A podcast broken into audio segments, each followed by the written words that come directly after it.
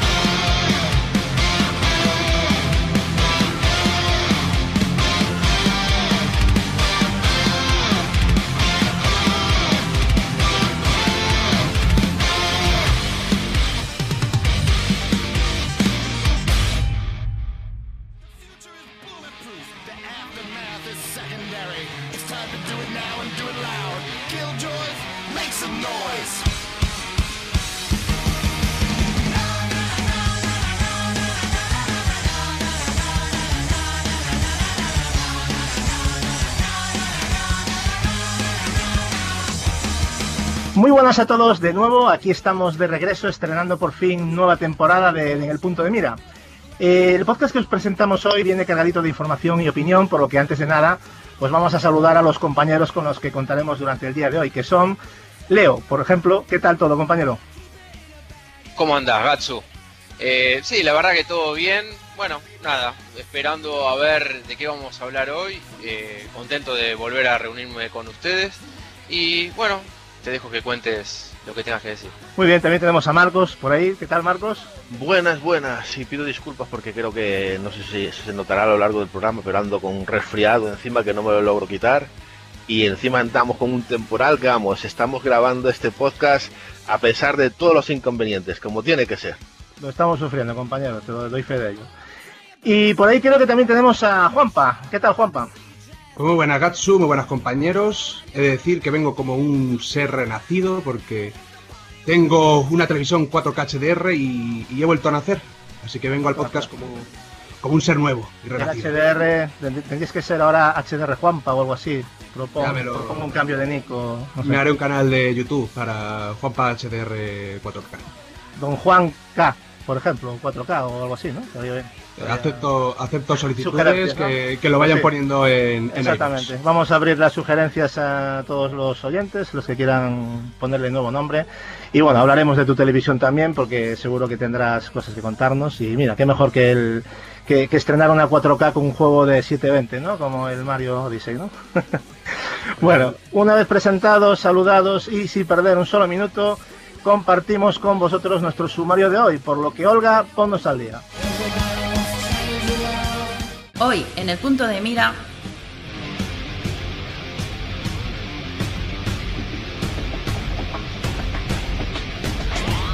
Daremos un repaso a las noticias más interesantes de la industria, entre las que hablaremos de la reciente PlayStation Experience 2017, sin olvidarnos de comentaros cómo hemos vivido el reciente lanzamiento de la nueva consola de Microsoft. Pasaremos de inmediato a analizar uno de los videojuegos más esperados por los seguidores de la gran N de Kyoto, el Super Mario Odyssey. Todo lo que necesitas saber te lo contaremos aquí.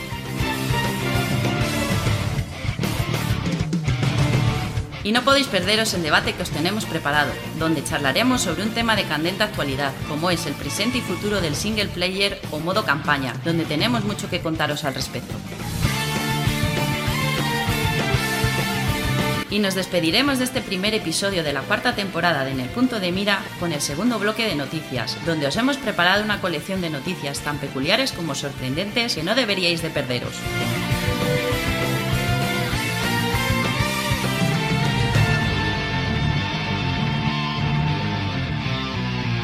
Y con esto daremos por cerrado el sumario de hoy. Así que ajustate los auriculares, sube el volumen porque... ¡Comenzamos!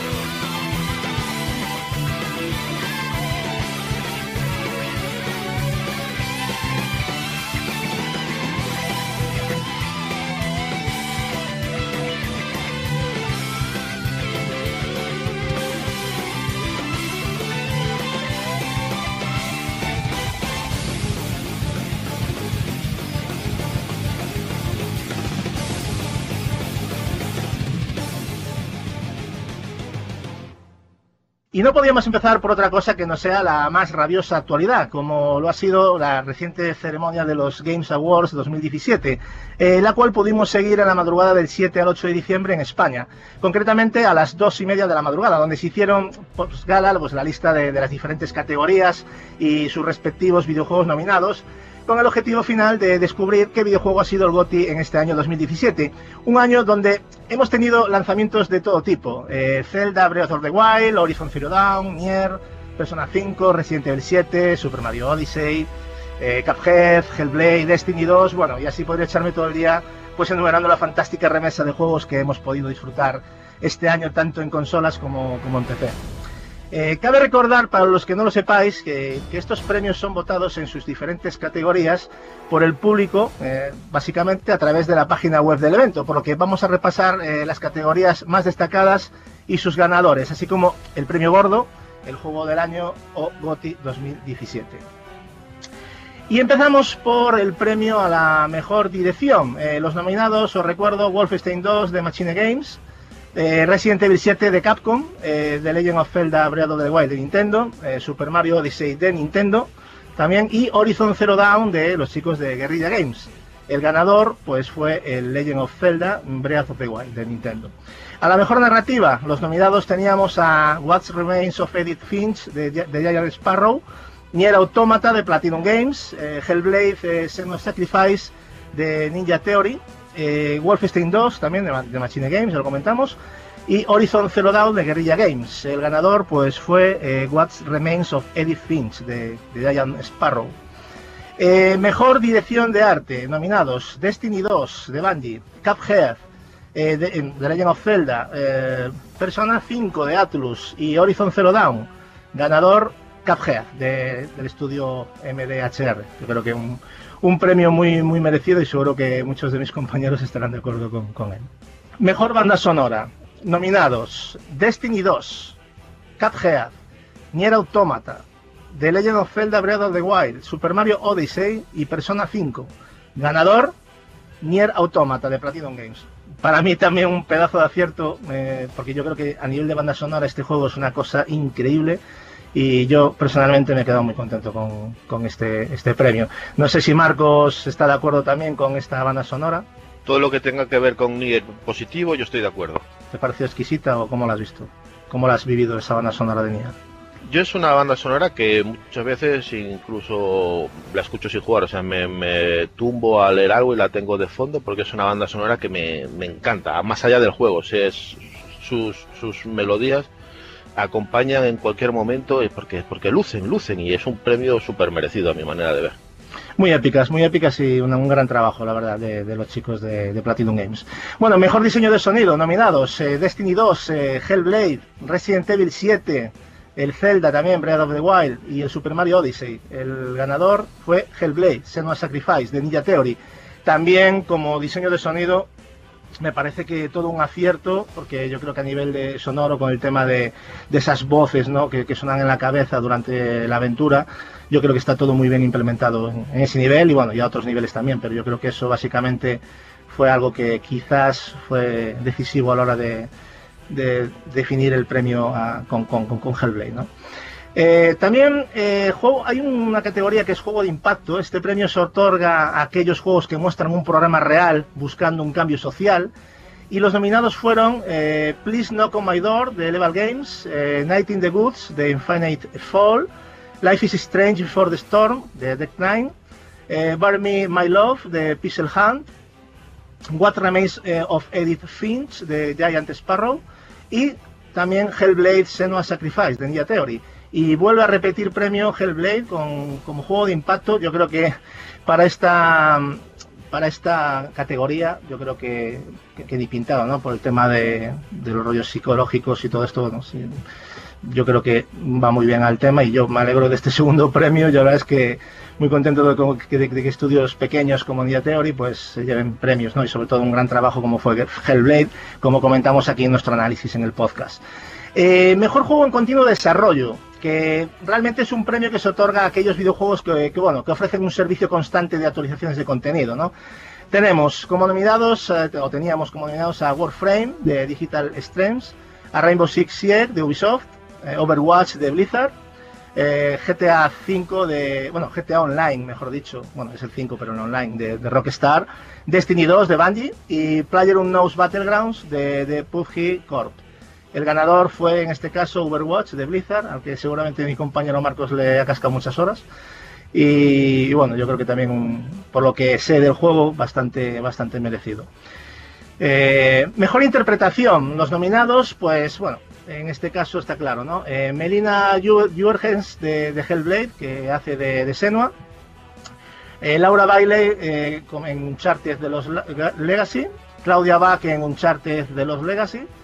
Brian Bloom en Wolfenstein 2 y Ashley Burch en Horizon Zero Dawn. Y la ganadora en este caso fue Melina Jurgens también como Senua en Hellblade, un tercer premio para... Yo creo que, Marcos, mm, insisto en ti, mm, una cosa muy curiosa lo de esta chica, ¿no? Que es una editora de vídeo y que se puso ahí manos a la obra y se curró el personaje de, de Senua. No sé cómo lo ves.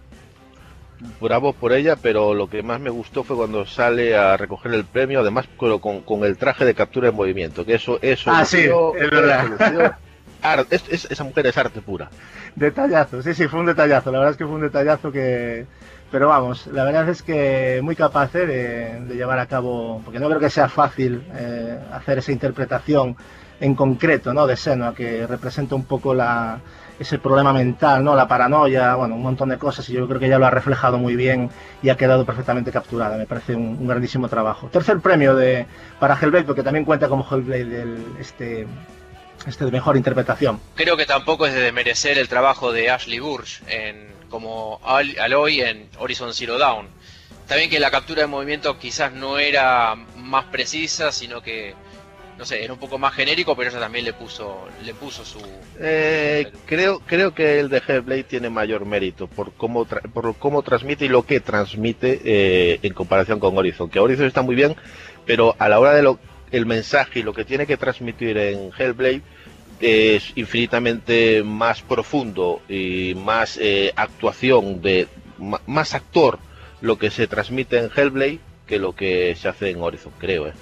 Sí, de hecho, incluso a Horizon se le ha criticado un poco el tema de las expresiones faciales. Que bueno, en comparación con, con Hellblade, la verdad es que hay una diferencia bastante evidente. Pero tampoco creo que sea. Estoy un poco con Leo, también me parece un, buen trabajo también el de, el de Ashley Burch. ¿Mm?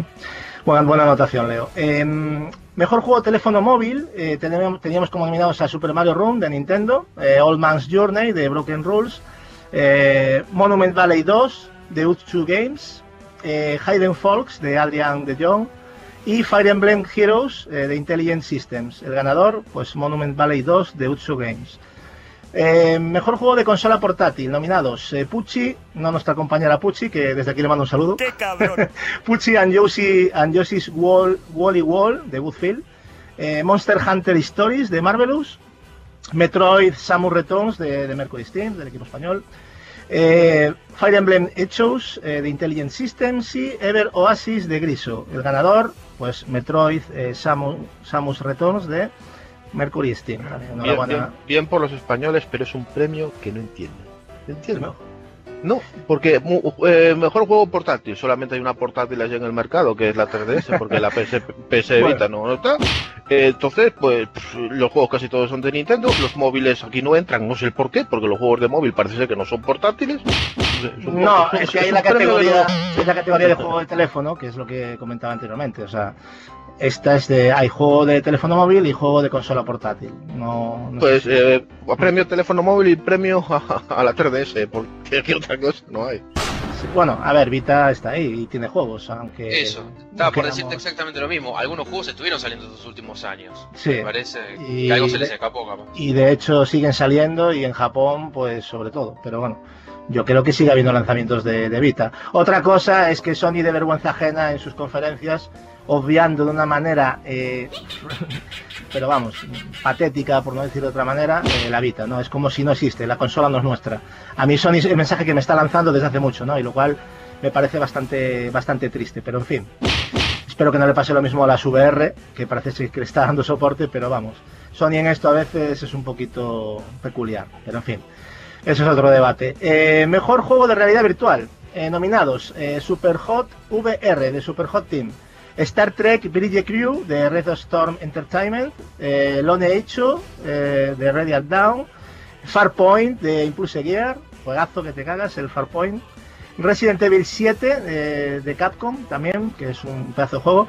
Y el ganador, pues, fue eh, Resident Evil 7 de Capcom.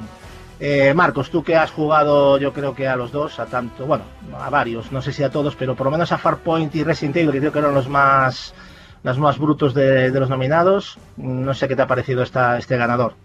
Cualquiera de los dos lo tendría merecido. Es que a, a mí tiran los dados y cualquiera de los dos me vale. Yo ahí soy indiferente. Tal vez eh, lo disfruté más y lo, lo, lo viví más con el Resident Evil. Eh. Sí es cierto que Farpoint con el, con el periférico, eh, digamos que también te, te mete muchísimo en, el, en la aventura. Pero digamos que como historia y como vivencia eh, me llegó más Resident Evil que, que Farpoint. A Farpoint es una vivencia en sí por el periférico, más que por lo que cuenta y todo. Creo que a mi, para mi gusto personal viví mejor lo de Resident Evil que lo de Farpoint, sin ser malo. O sea, para mí, ya Sí, te digo, sí, cualquiera, Es que cualquiera de los real- dos. Realmente yo creo que los juegos de terror son los que más eh, se, se pueden disfrutar, si, si es que disfruta del terror, en, las- en la VR en general. O sea, yo... Bueno, yo, yo si, si tengo que escoger solo, solo uno, el que más he disfrutado, disfrutado del re- de, de realidad virtual, tal vez sea Red. Red es un juego que es- recomendaré siempre a cualquiera que se compre unas VR así de, de primeras, que se vaya por ese juego porque es una... Pero fíjate, yo a lo que me, lo- a lo que a lo que me refiero es que la intensidad que se tiene con un juego de terror, mira, yo que solamente he jugado al The Kitchen, creo que se llamaba la demo del, del Sí. Resident Evil, eh, yo lo, lo tuve que quitar. O sea, es el que más me hace sentir, o sea, los juegos de terror son los que más me hacen sentir, pues lo que quieren hacerte sentir, que es, que es terror. Yo, yo lo siento con esos, con esos juegos. Con el Farpoint, pues sí es acción y, y puede ser muy divertido, pero yo creo que los que más se intensifican ese lo que pueden hacer las VR son los, los juegos de terror. Vamos, es lo que... Sí, y la, y la, y la acción, la acción también, a ver, Farpoint tiene momentos eh, muy buenos de tiroteos que yo no los he vivido en cosas similar a Destiny 2, por ejemplo, o Destiny. O sea, yo ese, disfrute de, sentirme dentro, eh, pudi- pudiendo palpar el arma, es como si, y la precisión que tienes a la hora de disparar, es impagable, ¿no? Pero son diferentes. A ver, la, experiencia terrorífica evidentemente es, muy inmersiva, pero va a depender un poco de los gustos. A mí es que me gustan ambos géneros, me daría igual, o sea, no, no me decantaría por ninguno, pero quizás eh, Farpoint me llevó un poco a lo que es el camino, a lo que quiero de aquí en adelante en este tipo de, de- aparatos, ¿no? Eh, Resident Evil 7 me ha, parecido impresionante y, como título dentro de la saga también, incluso que, mucha gente pues lo, des- lo desechaba un poco, como que es un juego que no, que, es un, como el Outlast o como que no tiene nada que ver con Resident Evil. Y yo creo que Marcos eh, podemos decir firmemente que están equivocados, ¿verdad? Que tiene mucho, mucho de la saga y de, lo- de los inicios de la, de, digamos, de esta, de esta saga. Sí, Y- quisieron, quisieron, quisieron retomar bastante lo que en sí es la saga, o sea, el espíritu de la saga, o sea, Eso, el porque espíritu. era i- i- igual a- al final del, del juego notas que tiene un poco más de acción, pero yo creo que también en los Resident Evil al final terminabas pegando tiros a, a diestro y siniestro. También, efectivamente. Algunos más que otros. Yo de lo que es las experiencias de VR, eh, la única que probé en concreto fue justamente Super Hot VR. Me pareció, bueno, el juego de por sí yo lo jugué solo, sin, sin el VR, pero cuando probé la experiencia en sí misma, la del VR, eh, me pareció un poco tosca. No, no me pareció bien adaptado a los controles. Creo que si se hubiesen adaptado mejor, hubiese sido un mejor juego, porque ya de por sí el juego a, a mí me encantó. La experiencia, la normal, digamos, la que no se juega Mm. con, con los cascos. Pero bueno, tampoco jugué Resident Evil 7 ni Farpoint, así que tampoco puedo opinar mucho. ¿no? No, a ver, la- todos sabemos que evidentemente hay, que hacer un, hay que hacer avances a la hora del manejo en la realidad virtual, porque a nivel de inmersión no hay ninguna pega, pero sí es cierto que hacerte con los controles eh, es un poco complicado, ¿no? En algunos juegos más que otros.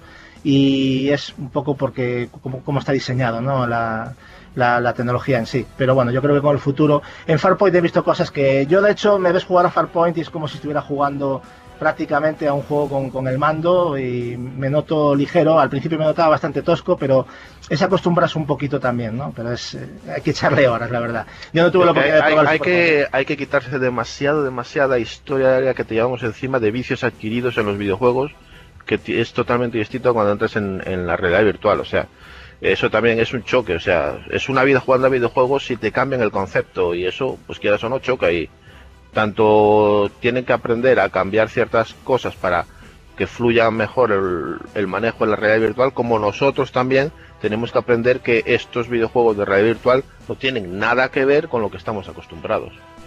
Ah, desde luego. Yo la experiencia la he vivido en, single player, en, en, por ejemplo en Farpoint, eh, Resident Evil también, pero bueno, Resident Evil es que no es multiplayer.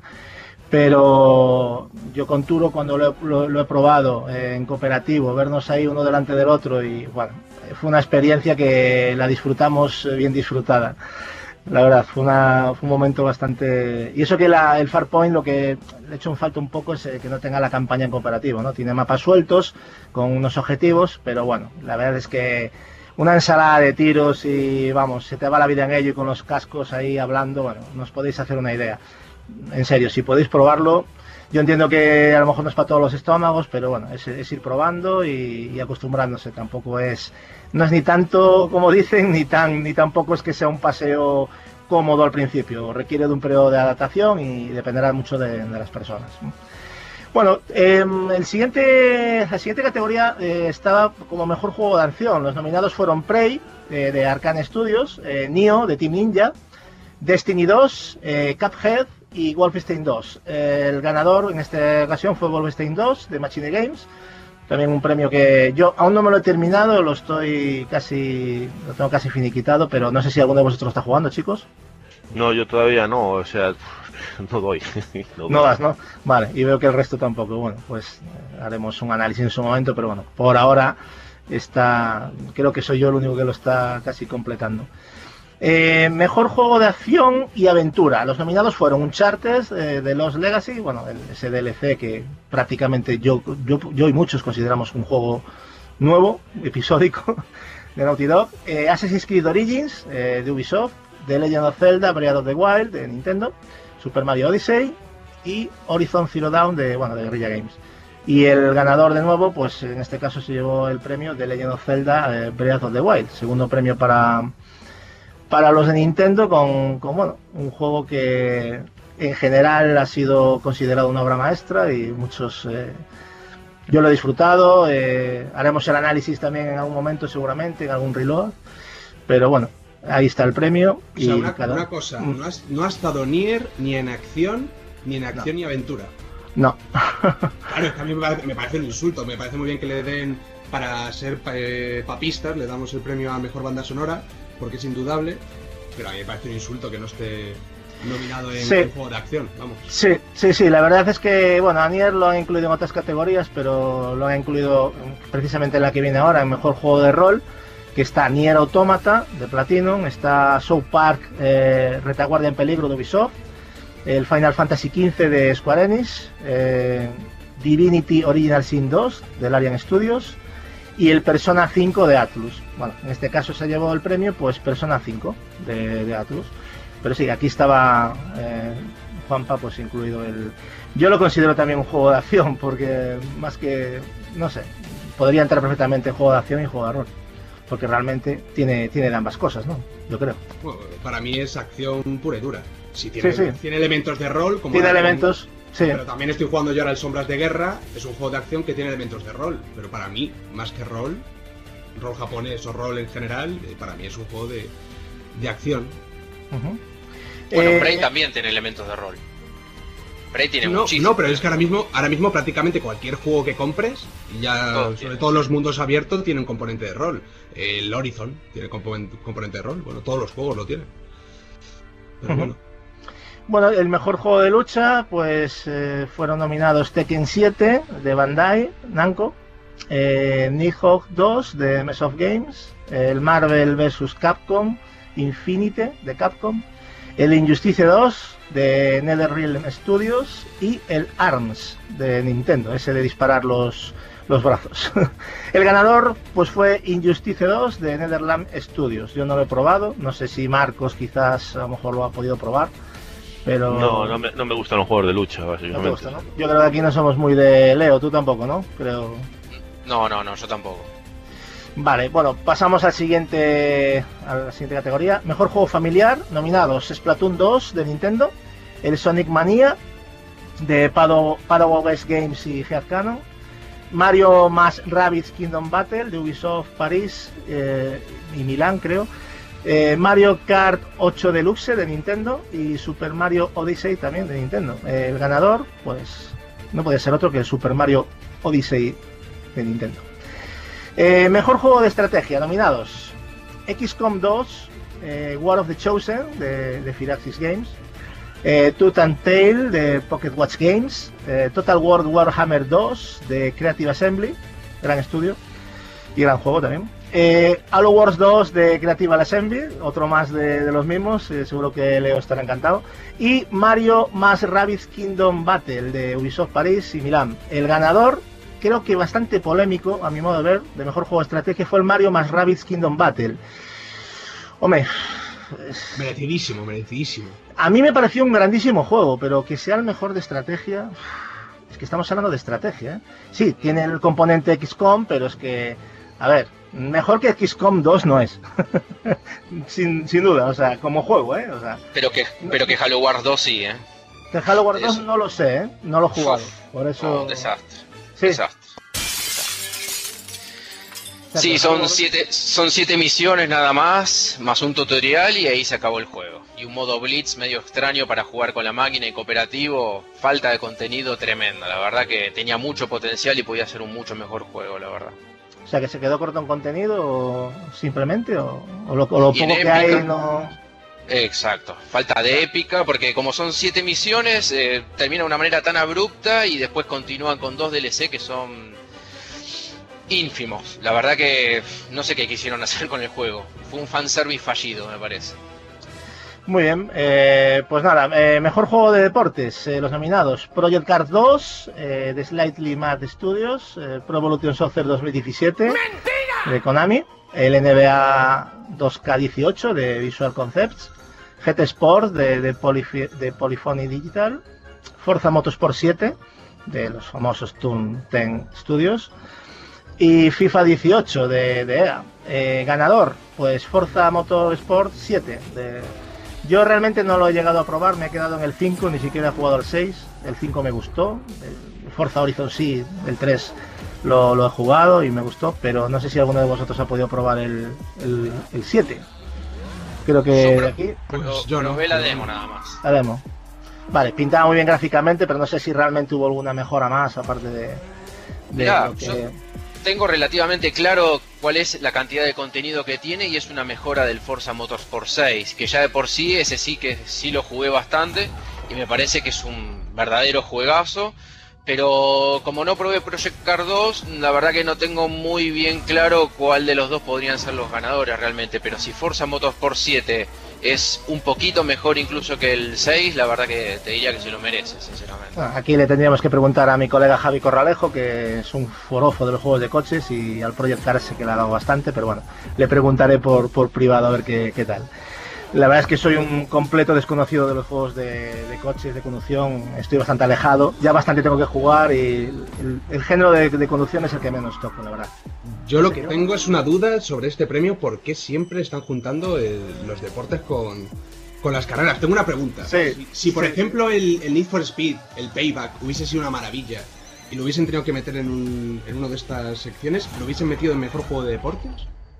Pues sí, según los Game Awards, sí, es, lo consideran deporte. Ya me dirás qué deporte es, pero bueno. Pues ya ves tú, vamos. O sea, me meten el. Me podrían nominar a un nuevo. Eh, ¿Qué coño? Al, pues al Need con el, con el FIFA. O con el. Bueno, que habrá que decir que por qué han metido a FIFA en, en mejor juego, en nominado mejor juego de deporte, pero bueno, es lo que hay. Pero, pero, pero vamos, que metan los juegos de carreras en general. O sea, por ejemplo, Mario Kart, aunque la han metido en juegos familiares, que también. También hay mucho que discutir ahí, porque. O sea, me has dicho Mario Kart Deluxe eh, está metido en mejor juego familiar. Juanpa, lo, yo te aconsejo que no le busques sentido a estos premios. No, no, no. Sí, no, Mario Kart pero- 8 de luz, efectivamente. O sea, me meten un juego que yo me pasé hace tres años, que lo he disfrutado mucho en Switch ahora otra vez, pero vamos, me lo meten también en el juego familiar, que ya ves tú. Así Bueno, que, y si es por eso, fíjate. tendría que estar un League of Legends también. Ya que estamos, es un eSport. O sea, entre un eSport y un juego de deporte, básicamente lo mismo. Hay no, nivel de porque hay, entrenamiento. bueno, pero ahí hay categoría de eSport, entonces lo puedo entender, pero es que no hay una categoría de carreras. Por tanto, es lo que me. O sea, un Burnout, si ahora sacar un nuevo Burnout y es la hostia, pues lo tienen que meter en mejor juego de deportes. Si es un... No, pero hay categorías. En Forza o A ver, Cars, no busquemos, pues, no busquemos leyes sí, a esto porque no tiene sentido. Porque la lucha también es, la lucha es un deporte y es una categoría aparte, juegos de lucha. Eh, la- las carreras Sí, son deportes, bueno. sí, pues está dentro Claro, de pero, por deportes. ejemplo, un juego- o sea, no busques no un- sentido donde no hay sentido. El juego de UFC, si lo metieran en alguno, lo meterían en deportes o en lucha. Claro, es que, es, más que le es pague. un deporte y es lucha, claro. A ver, hay un poco de vacío ahí, tienes razón, no estoy de acuerdo con Don, pero bueno, que al final tampoco nos lleva a nada, porque Ya, al ya. final deciden ellos y ellos dicen este pa' aquí y este pa' allí, y ya está, y a tomar Y, por o- saco. y ojo, Y que a hay votar. otro, hay otro premio con el que estoy muy en desacuerdo con que exista, con que exista, que lo, todavía no lo has dicho, y si lo dices, pues ya lo, Vale. ya lo comento, ya lo comento. Muy bien. Eh, bueno, el siguiente mejor juego multijugador, los nominados fueron el Fortnite de Epic Games, el Call of Duty World War II de Sledgehammer Games, eh, Splatoon 2 de Nintendo, Mario Kart 8 Deluxe de Nintendo, Destiny 2 de Bungie y Player Unknown's Battlegrounds. Eh, aquí creo, no sé si me corregís chavales, no han dado el- al final el, el premio. Sin anunciar, es lo que ponen Sí, todos los sin anunciar, Sí. exactamente. Que Está- ya están pasó, esperando- porque ya están pasó. esperando al Battlefront 2. Se están, no sé qué están, no sé qué ha pasado. Yo pensé que a día del programa íbamos a tenerlo ya publicado, pero se ve que todavía, eh, coincido con mi compañero Dom, os iba a preguntar de hecho, ¿veis algo? Porque yo sigo sin ver nada. O sea, lo han dejado sin anunciar, ¿no? Parece ser. Pero ojo, que no es el primer año, que es que desde que se creó la gala han estado sin anunciar un montón de premios, ¿eh? Ya, ya te lo digo porque todos los años estoy al No tanto. pasa nada. El, el- el año que viene a ver si hay más suerte. Estarán esperando a ver quién paga más, ¿no? A ver quién. No, lo más que... En fin, me voy a callar, pero... Es raro porque vota el público, insisto. Entonces no entiendo por qué. ¿Qué pasa? ¿No han dejado de votar? ¿Qué pasa con esos votos? No, yo no lo entiendo. No lo han explicado, yo no lo he visto por ningún lado y veo que vosotros tampoco tenéis más información, así que nada. Eh, juego más esperado, nominados: The Last of Us 2 de Naughty Dog. Red Dead Redemption 2 de Rockstar, el Monster Hunter World de Capcom, el Marvel's Spider-Man de Insomniac Games y el God of War eh, de Santa Mónica Studios. El ganador de Last of Us 2 de Naughty Dog. Yo creo que A, a ver, eh, una cosa, Gatsu, una cosa. eh, una cosa, a ver. Porque este era el premio al que me refería, ¿vale? Yo. Vale. eh, Sí, estoy, sí, sí. estoy de acuerdo, es muy esperado, de las Tofas 2, parte 2. Sí. Yo lo espero muchísimo. Pero ¿cómo existe este premio? ya es un poquito surrealista, sí. Bueno, Marketing. sí, es marketing. Oscar sí. a la ¿cómo existe película esto, más esperada. Ya ves tú. 2. sea, la más esperada, Los Vengadores Infinite, Infinity War, y, y- y le damos el Oscar. O sea, no tiene ningún sentido, macho. Si, si esta, si este, esta entrega de premios se quiere tomar en serio a sí misma, que yo creo que sí, por lo que se gastan de, de pasta en ella, yo creo que deberían de quitar ciertas cosas. Y, No, y- premio al hype, ¿por qué no? Premio al hype, sí. Yo creo que el hype es una realidad, ¿no? Un poco. O premio, o premio al humo, ¿no? Don? Podría ser también. Pero bueno, pero claro, vamos a hacer un premio al humo, un premio a, un premio al juego más decepcionante, vamos a hacer un, premio al. No me jodas, tío. El humo más esperado sería, ¿no? O sea. Bueno, en fin, que, que- que Hostia, ya pues, que- eh, lo- los, premios, los premios Ratchi a los videojuegos, mira que no iban a tener audiencia. Don, ¿qué ha pasado con tu niño interior? ¿Ha muerto esa la ilusión que había en ti? O sea, No, es hombre, la ilusión, no, pero- pero es la ilusión, el juego más esperado. Pero ¿Qué ha que yo, estoy súper a favor del humo. O sea, yo soy. Yo también, soy eh. Smoke Man, ¿sabes? Yo, yo soy a favor. Pero, pero no le des un premio al humo, tío. No le des- o sea, o sea, una cosa. Pero ¿por qué no? Si pasaron un 1500 propagandas de Doritos, Coca-Cola, no van a pasar. Bueno, pero Leo, es que esa es otra, esa es otra. Bueno, el presentador que le llaman encima Mr. Dorito, o el rey de los Doritos, yo no sé cómo le llaman, pero de todas maneras, eh, que es una, es una gala que está patrocinada, tío, pero, que, pero esto qué es? Bueno, pero venga, venga, vamos a Bueno, acabar con los no premios porque la Sí, gente, la- a la gente lo que le interesa es lo que le interesa. Venga, Vamos a pasar con, eh, con lo que le interesa a la gente, el mejor juego indie. Nominados: eh, Pyre de Super Giant Games, el Night in the Woods, Cuphead, eh, What Remains of Edith Finch de Giant Sparrow y Hellblade de Senua Sacrifice de Ninja Theory. El ganador, de nuevo, Cuphead de MDHR, lo cual me alegro también muchísimo eh, por, por este premio, porque la verdad es que se lo, se lo merece y mucho, la verdad. Al What Remains of Edith Finch, ¿alguno lo jugó? ¿Alguno de ustedes? No, eh, lo tengo pendiente también. Pendiente. No lo he jugado, pero como ha muerto mi niño interior, voy, voy a decir, voy a decir que no entiendo cómo ha ganado a mejor narrativa por encima de Nier. O sea, es que tampoco me lo explico. Eh, Sí, ¿puedes- cierto. puedes No, no, no, no, estoy de acuerdo. Podríamos hacer mucha polémica de eso y yo firmo lo que acabas de, lo que acabas de decir tú ahora, Don, de verdad. Es que Estoy dudo, contigo. porque no lo ha hecho Nier en narrativa para mí me parece de lo mejor del año, vamos. O sea, es que en, Ah, vamos, en los últimos cinco años no ha habido un juego con mejor narrativa que el Nier y va el Edith Finch y, y resulta que la tiene Y mejor. y fíjate O sea- en lo que se ha llevado premio solo Nier, ¿eh? Se lo ha llevado solo en música, o sea que es justísimo, ¿eh? En, en el tema musical, pero yo creo que ese juego da mucho más de sí, ¿eh? Pero en fin, hay que respetar, es la votación de- del público, o sea, aquí no podemos poner entredicho nada, porque no es que lo hayan comprado nada, nadie, es la gente, es el usuario el que vota, pero yo no puedo estar más en desacuerdo. De hecho, cuando hagamos el programa de los GOTY, nosotros ya hablaremos de nuestras opiniones, que también son tan respetables como las que han salido votadas aquí, pero vamos, yo creo que Uf, no sé, me cuesta mucho digerir ciertas ciertas cosas. Luego, ahora hablaremos de, más cosas. Eh, ¿Vais a decir algo más, Leo? ¿Pasamos a dar el premio gordo? Sí, sí, pasa, pasa. Igual iba a decir de que también los norteamericanos se llevan mucho por los youtubers y demás, y no me sorprendería que el- este juego, el What Remains of Edith Finch, haya sido muy popular en las redes. Bueno, es que este, ese, ese juego solamente es narrativa, no, no tiene otra cosa. Es narra- sí, pero bueno. que no, no- no tiene más. O sea, es, es una historia. eh, es narrativa pura y dura. No, no existe nada más. O sea, es- Bueno, yo, yo con el directo en la gala cuando salió, yo sabía que conocía el juego, no lo jugué, insisto, por eso no puedo valorar, pero de los demás que los conocía, eh, que le den narrativa, incluso yo creo que dársela por encima de Hellblade también me parece, no sé, tiene que ser la hostia, ¿eh? este What Remains, yo lo probaré, que a lo mejor luego me callo y tiro todo para atrás, pero dudo mucho que estén por encima de, de Nier y, y de Hellblade, pero bueno, es Yo, mi yo opinión. me comprometo a pedir perdón, ¿eh? Si, si es Yo mejor también, que Nier yo también. en narrativa, pido perdón. Yo también pide- pedimos perdón los dos, no te preocupes. Pero lo pongo, en- lo pongo en duda, totalmente. Hace- hacemos un reload pidiendo perdón, ahí los dos, ¿vale? no, no pasa nada, Bueno. Juanpa. Tú espérate a la versión de Switch que va a ser la mejor. Y ya. Bueno, y el premio gordo, que fue, que yo creo lo más esperado, los nominados, pues fueron en este caso Super Mario Odyssey de Nintendo, el Player Unknown's Battlegrounds, el The Legend of Zelda Breath of the Wild de Nintendo, Persona 5 de Atlus y Horizon Zero Dawn de Guerrilla Games. El ganador, pues ya creo que lo sabéis todos, el The Legend of Zelda eh, Breath of the Wild. Eh, un juego que seguramente estaba en las quinielas de, de muchos este año, sobre todo vistas las notas de la prensa y la valoración del público. Recordad que Zelda Breath of the Wild también ha triunfado en ventas, 4,7 millones de videojuegos colocados en nuestros hogares para un total de 7,6, creo que casi 7,7 millones de, consolas Switch. Me gustaría que, mm, bueno, que valoraseis lo que os ha parecido la ceremonia con el tema de, de las votaciones principalmente, ya que luego hablaremos de las World Premier. Que se mostraron durante, durante el evento. Así que, por ejemplo, tú mismo, Dom, ¿qué te ha parecido esta ceremonia? ¿Algo que comentar con respecto a las votaciones? Pues ya te he Si lo has comentado ya, si lo has me ha comentado parecido, ya. De todas maneras, yo creo que esta, esta gala debería pasar a, a un siguiente nivel y que sea unas votaciones un poquito más académicas. Oye, no sé si hacer un, un grupo de sabios, un grupo de, de- de genios del videojuego y que, y que voten esto. De todas Seguro que maneras, algo nos quejaríamos también, seguro. de todas maneras, en cada, en cada premio yo entiendo que, que si hay juegos que son muy buenos, yo creo que no hay ninguno en el que pueda decir no me, no me cuadra. Eh, no sé si. Bueno, y eSports lo han dado Overwatch, ¿no? Veo por aquí y tal. Sí, y Bueno, Sport, sí. Bueno, bueno, pues, pues vale, pues, eh, lo compro si, si quieren.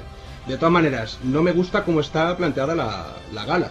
Ya te digo, eh, me parece más un expositorio de anuncios, de vamos a centrarnos en lo que viene y les vamos dando las migajas a los juegos que han salido para ir cumpliendo, pero lo que eh, lo que ha demostrado la gala es que es un, pues una sucesión de anuncios de, de- de vamos a vender este muñeco por aquí, te vamos a vender tal. Don, y una cosa, ¿qué te parece también? Porque yo creo que lo ha comentado mucha gente. Yo, por, yo, por ejemplo, mm, viéndola me, me di cuenta, ¿no? ¿Qué te parece que den premios pero que no los presenten en la gala en directo? O sea, Eh, Me parece, por lo que te he dicho, que como tienen que ocupar tanto espacio anunciando lo que va a venir. pues pero que no lo den, ¿no? Si no lo van, es que no lo den ya. O sea, es que me parece, o sea, que, que tengan respeto. O sea, si vas a dar un premio, se lo das. O sea, se lo dan a unos sí, a otros no. O sea, no, no lo entiendo. ¿Qué pasa? ¿Que hay premios de primera y de segunda? Eh, Mira, te iba a decir, no- te iba a decir, vamos a ver, yo supongo que esto es una gala en la que en la que iban los, los desarrolladores de cada juego y demás, y yo entiendo que para el mejor juego multijugador, eh, pues había ahí, eh, ¿cu- ¿cuántos son? ¿Cinco nominados?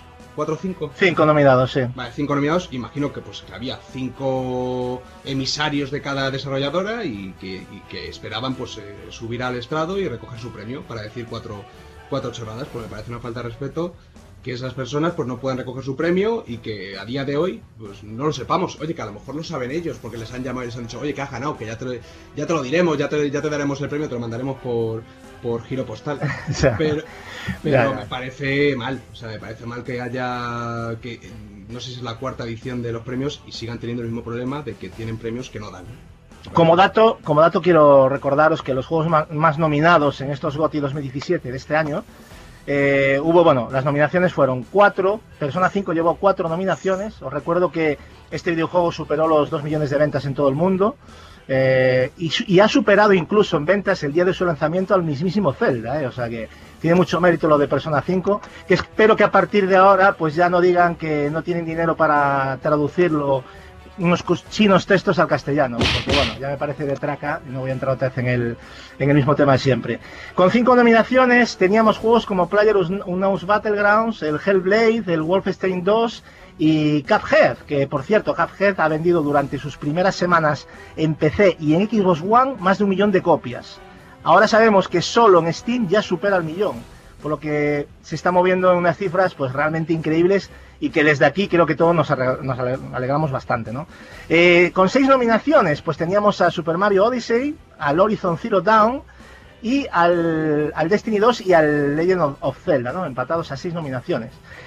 También podemos eh, valorar el número de premios recibidos por algunos de los favoritos. Por ejemplo, el Zelda, como os comentamos, ha llevado tres premios, el Hellblade se llevó otros tres y el Cuphead se llevó dos. Después hay, bueno, con un solo premio, el Forza 7, el Mario Rabbids, el Odyssey, que también, bueno, se esperaba más, quizás algún premio más, el Wolfenstein 2, bueno. La verdad es que sorprende ver a juegos como, como Hellblade con tres premios, ¿no? O sea, al igual que el Zelda, así como ver eh, a todo un Horizon Zero Dawn sin premio alguno, ¿no? Habiendo tenido seis nominaciones. ¿Cómo valoráis esto, Marcos, por ejemplo? Horizon se ha ido de vacío. ¿cómo te puedo comentar esto yo para no quedar mal?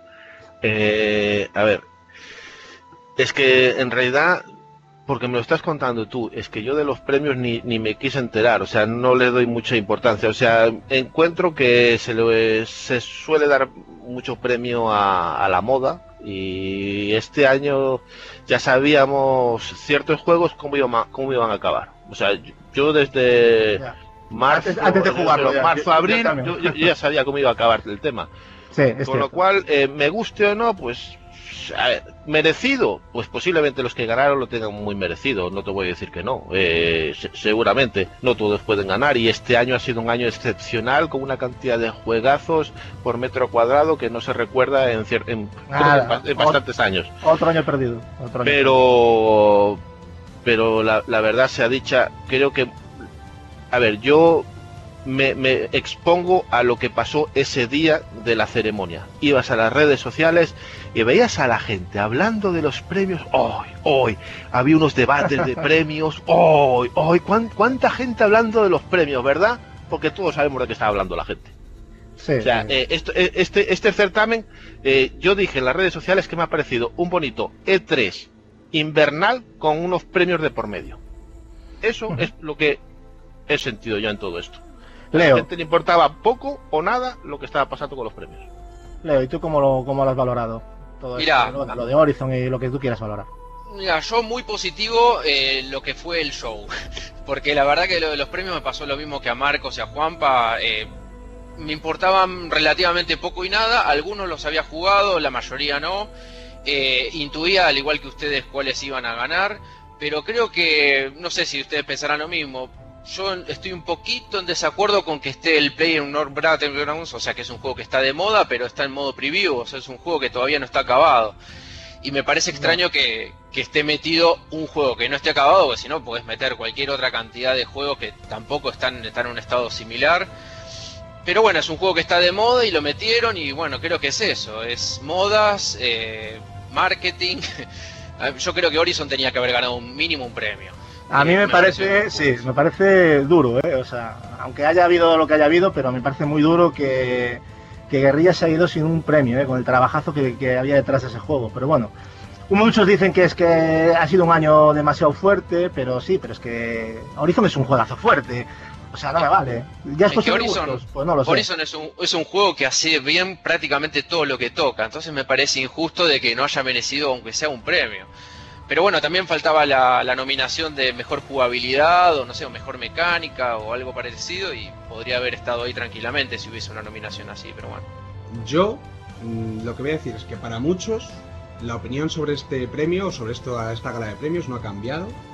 O sea, yo llevo años desde que se creó esto pensando que es pues lo que es. O sea, se le debe dar la importancia que, que se le debe dar, que es casi nula, porque es lo que es.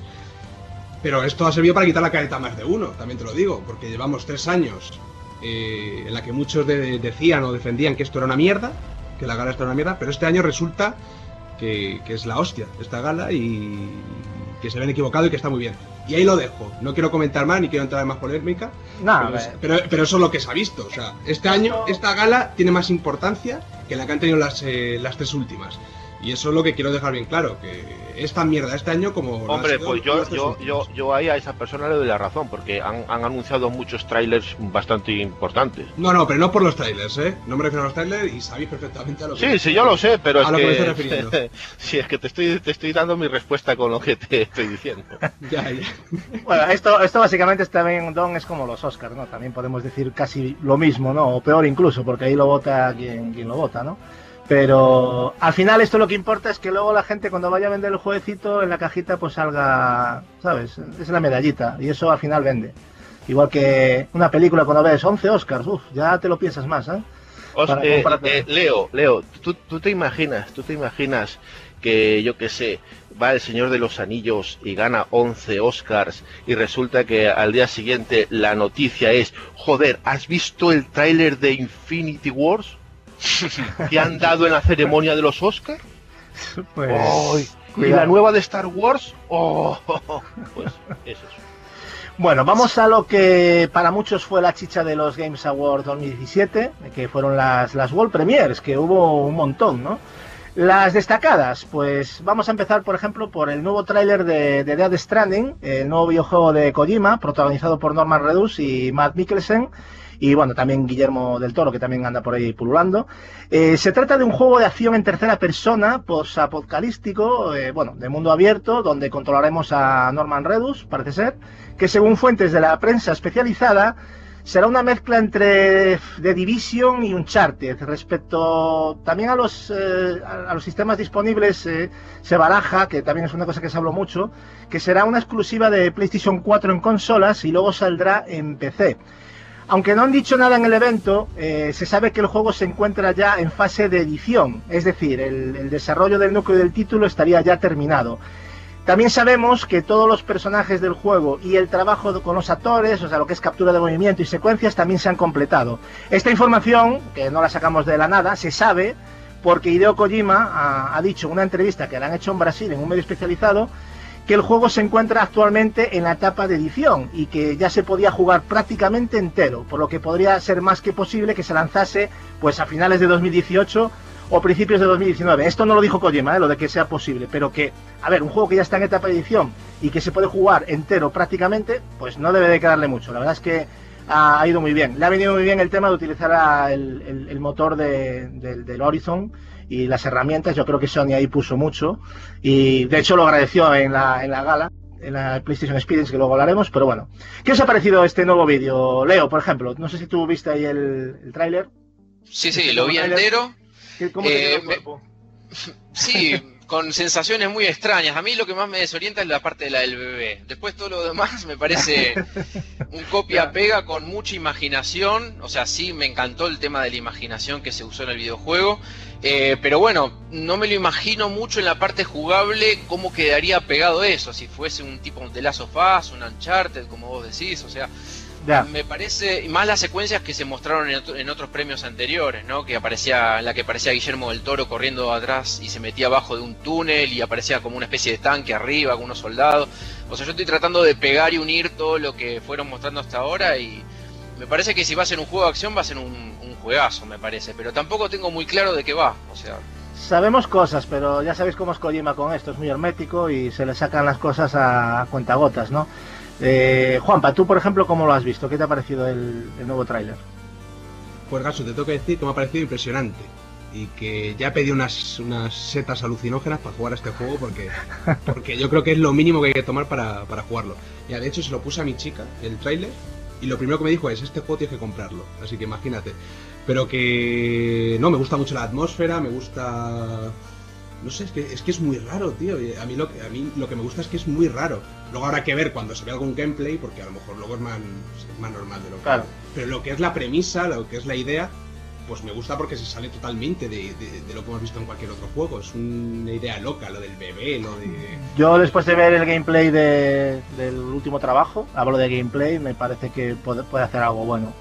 Yo creo que Kojima, bueno, no es que tenga que demostrar nada, ¿no? Pero, pero yo creo que la gente está muy dividida, ¿no? Hay gente que da mucha caña, hay gente que está a la expectativa. Pero por lo menos lo que no le podemos negar, no sé Marcos, que el tema, o sea, lo- la historia que se está montando es original como pocas, ¿eh? Mira que no ha, ah, mira que no ha conseguido que la gente hable del juego, ¿eh? No, Para una cosa o para, para otra, nada. pero eh, ese juego eh, ahora es, ese nombre Death Stranding ya no le suena raro a nadie, o sea, cada vez comienza a sonar con más fuerza. Eh, a mí, en cierta manera, es una sensación rara, o sea, cuando lo vi me daba una sensación un poco de la barriga así como uf, traigo a veces unas sí, un poco desagradables, mal Sí. rollo, mal rollo. Sí, Otra vez poco- como hostia que se ha fumado este tío. Y al final del tráiler, después de decir, joder, lo que se ha fumado y del mal rollo que me da, las, eh, termina el tráiler y joder, yo quiero jugar esto.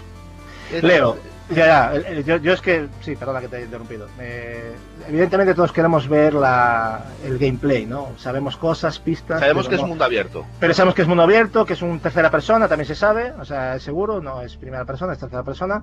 Luego falta ver a ver qué mecánica se va a implementar, pero más o, o menos nos podemos imaginar. Lo que pasa es que juntarlo todo eso a, a lo que estamos viendo, a la parte artística, porque esto no se puede definir más que la parte artística, ¿no? Que Kojima la explota muy bien. Leo, no sé si tú, no yo por lo menos me he quedado impresionado. Ese plano final, cuando aparecen los, los cinco en el aire flotando, ese, ese espe- esa especie de volcán ahí, ese cráter, o sea, a mí me parece que a nivel de, artístico y de dirección, me parece que Kojima lo, lo está abordando y hemos visto unos pocos minutos. Muy cinematográfico, sí, totalmente. De hecho, en algún momento me planteé y me puse a pensar de cómo serían las mecánicas, vuelvo a decir lo mismo. Y, y bueno, e- esa especie de... son como espíritus, que es como que caminan y van dejando huellas. Me parece que va a haber un poco de Con la sigilo, mano. porque el- Con las palmas Claro. de la mano ¿no? encima, ¿no? Exacto, que caminan con las palmas de la mano. Me hizo acordar a la película de Mist, la de Frank Darabont. Sí. Eh, no sé, me parece que es un pastiche muy interesante de un montón de ideas de películas y, y creo que va a ser genial. Yo la verdad que no tengo ni idea que voy a consumir, pero lo quiero consumir. Más o menos lo que dijo Marco. Premio, premio Games Awards al mejor corto. A lo mejor corto. Exactamente. Bueno, Por, eh, por cierto, todo sí, lo, que, todo lo que vimos del corto, todo, todo, todo, está funcionando bajo PlayStation 4 Pro. Pro, correcto. Lo iba a decir. Gracias por decirlo de todas maneras, pero sí. Efectivamente, Sí, no sé Gatsu, cómo. una cosilla eso. ahora. Sí. Una cosilla, tú que eres eh, de aquí, eres el mayor fan de, de Kojima. ¿No crees que podría haber. Mm, que Kojima debería haber vuelto a sus orígenes y hacer una. una historia cerrada y no un mundo abierto? Como. Yo creo que él, ha sabido explotar más sus historias con, mundos cerrados o controlados. ¿No crees que era una buena oportunidad para volver a- al origen de Kojima? A ver, eh, lo, que, lo que pasó con la saga Metal Gear, todos lo sabemos, todos los fans sabemos lo que ha pasado ahí. Se le fue un poco de las manos el, el cohesionar eh, lo que es la historia con el gameplay, ¿no? Yo creo que es donde ha fallado, porque realmente, si coge las cosas por separado, no son malos trabajos, pero realmente todos nos quedamos con la sensación un poco de que esto no es un Metal Gear, ¿no?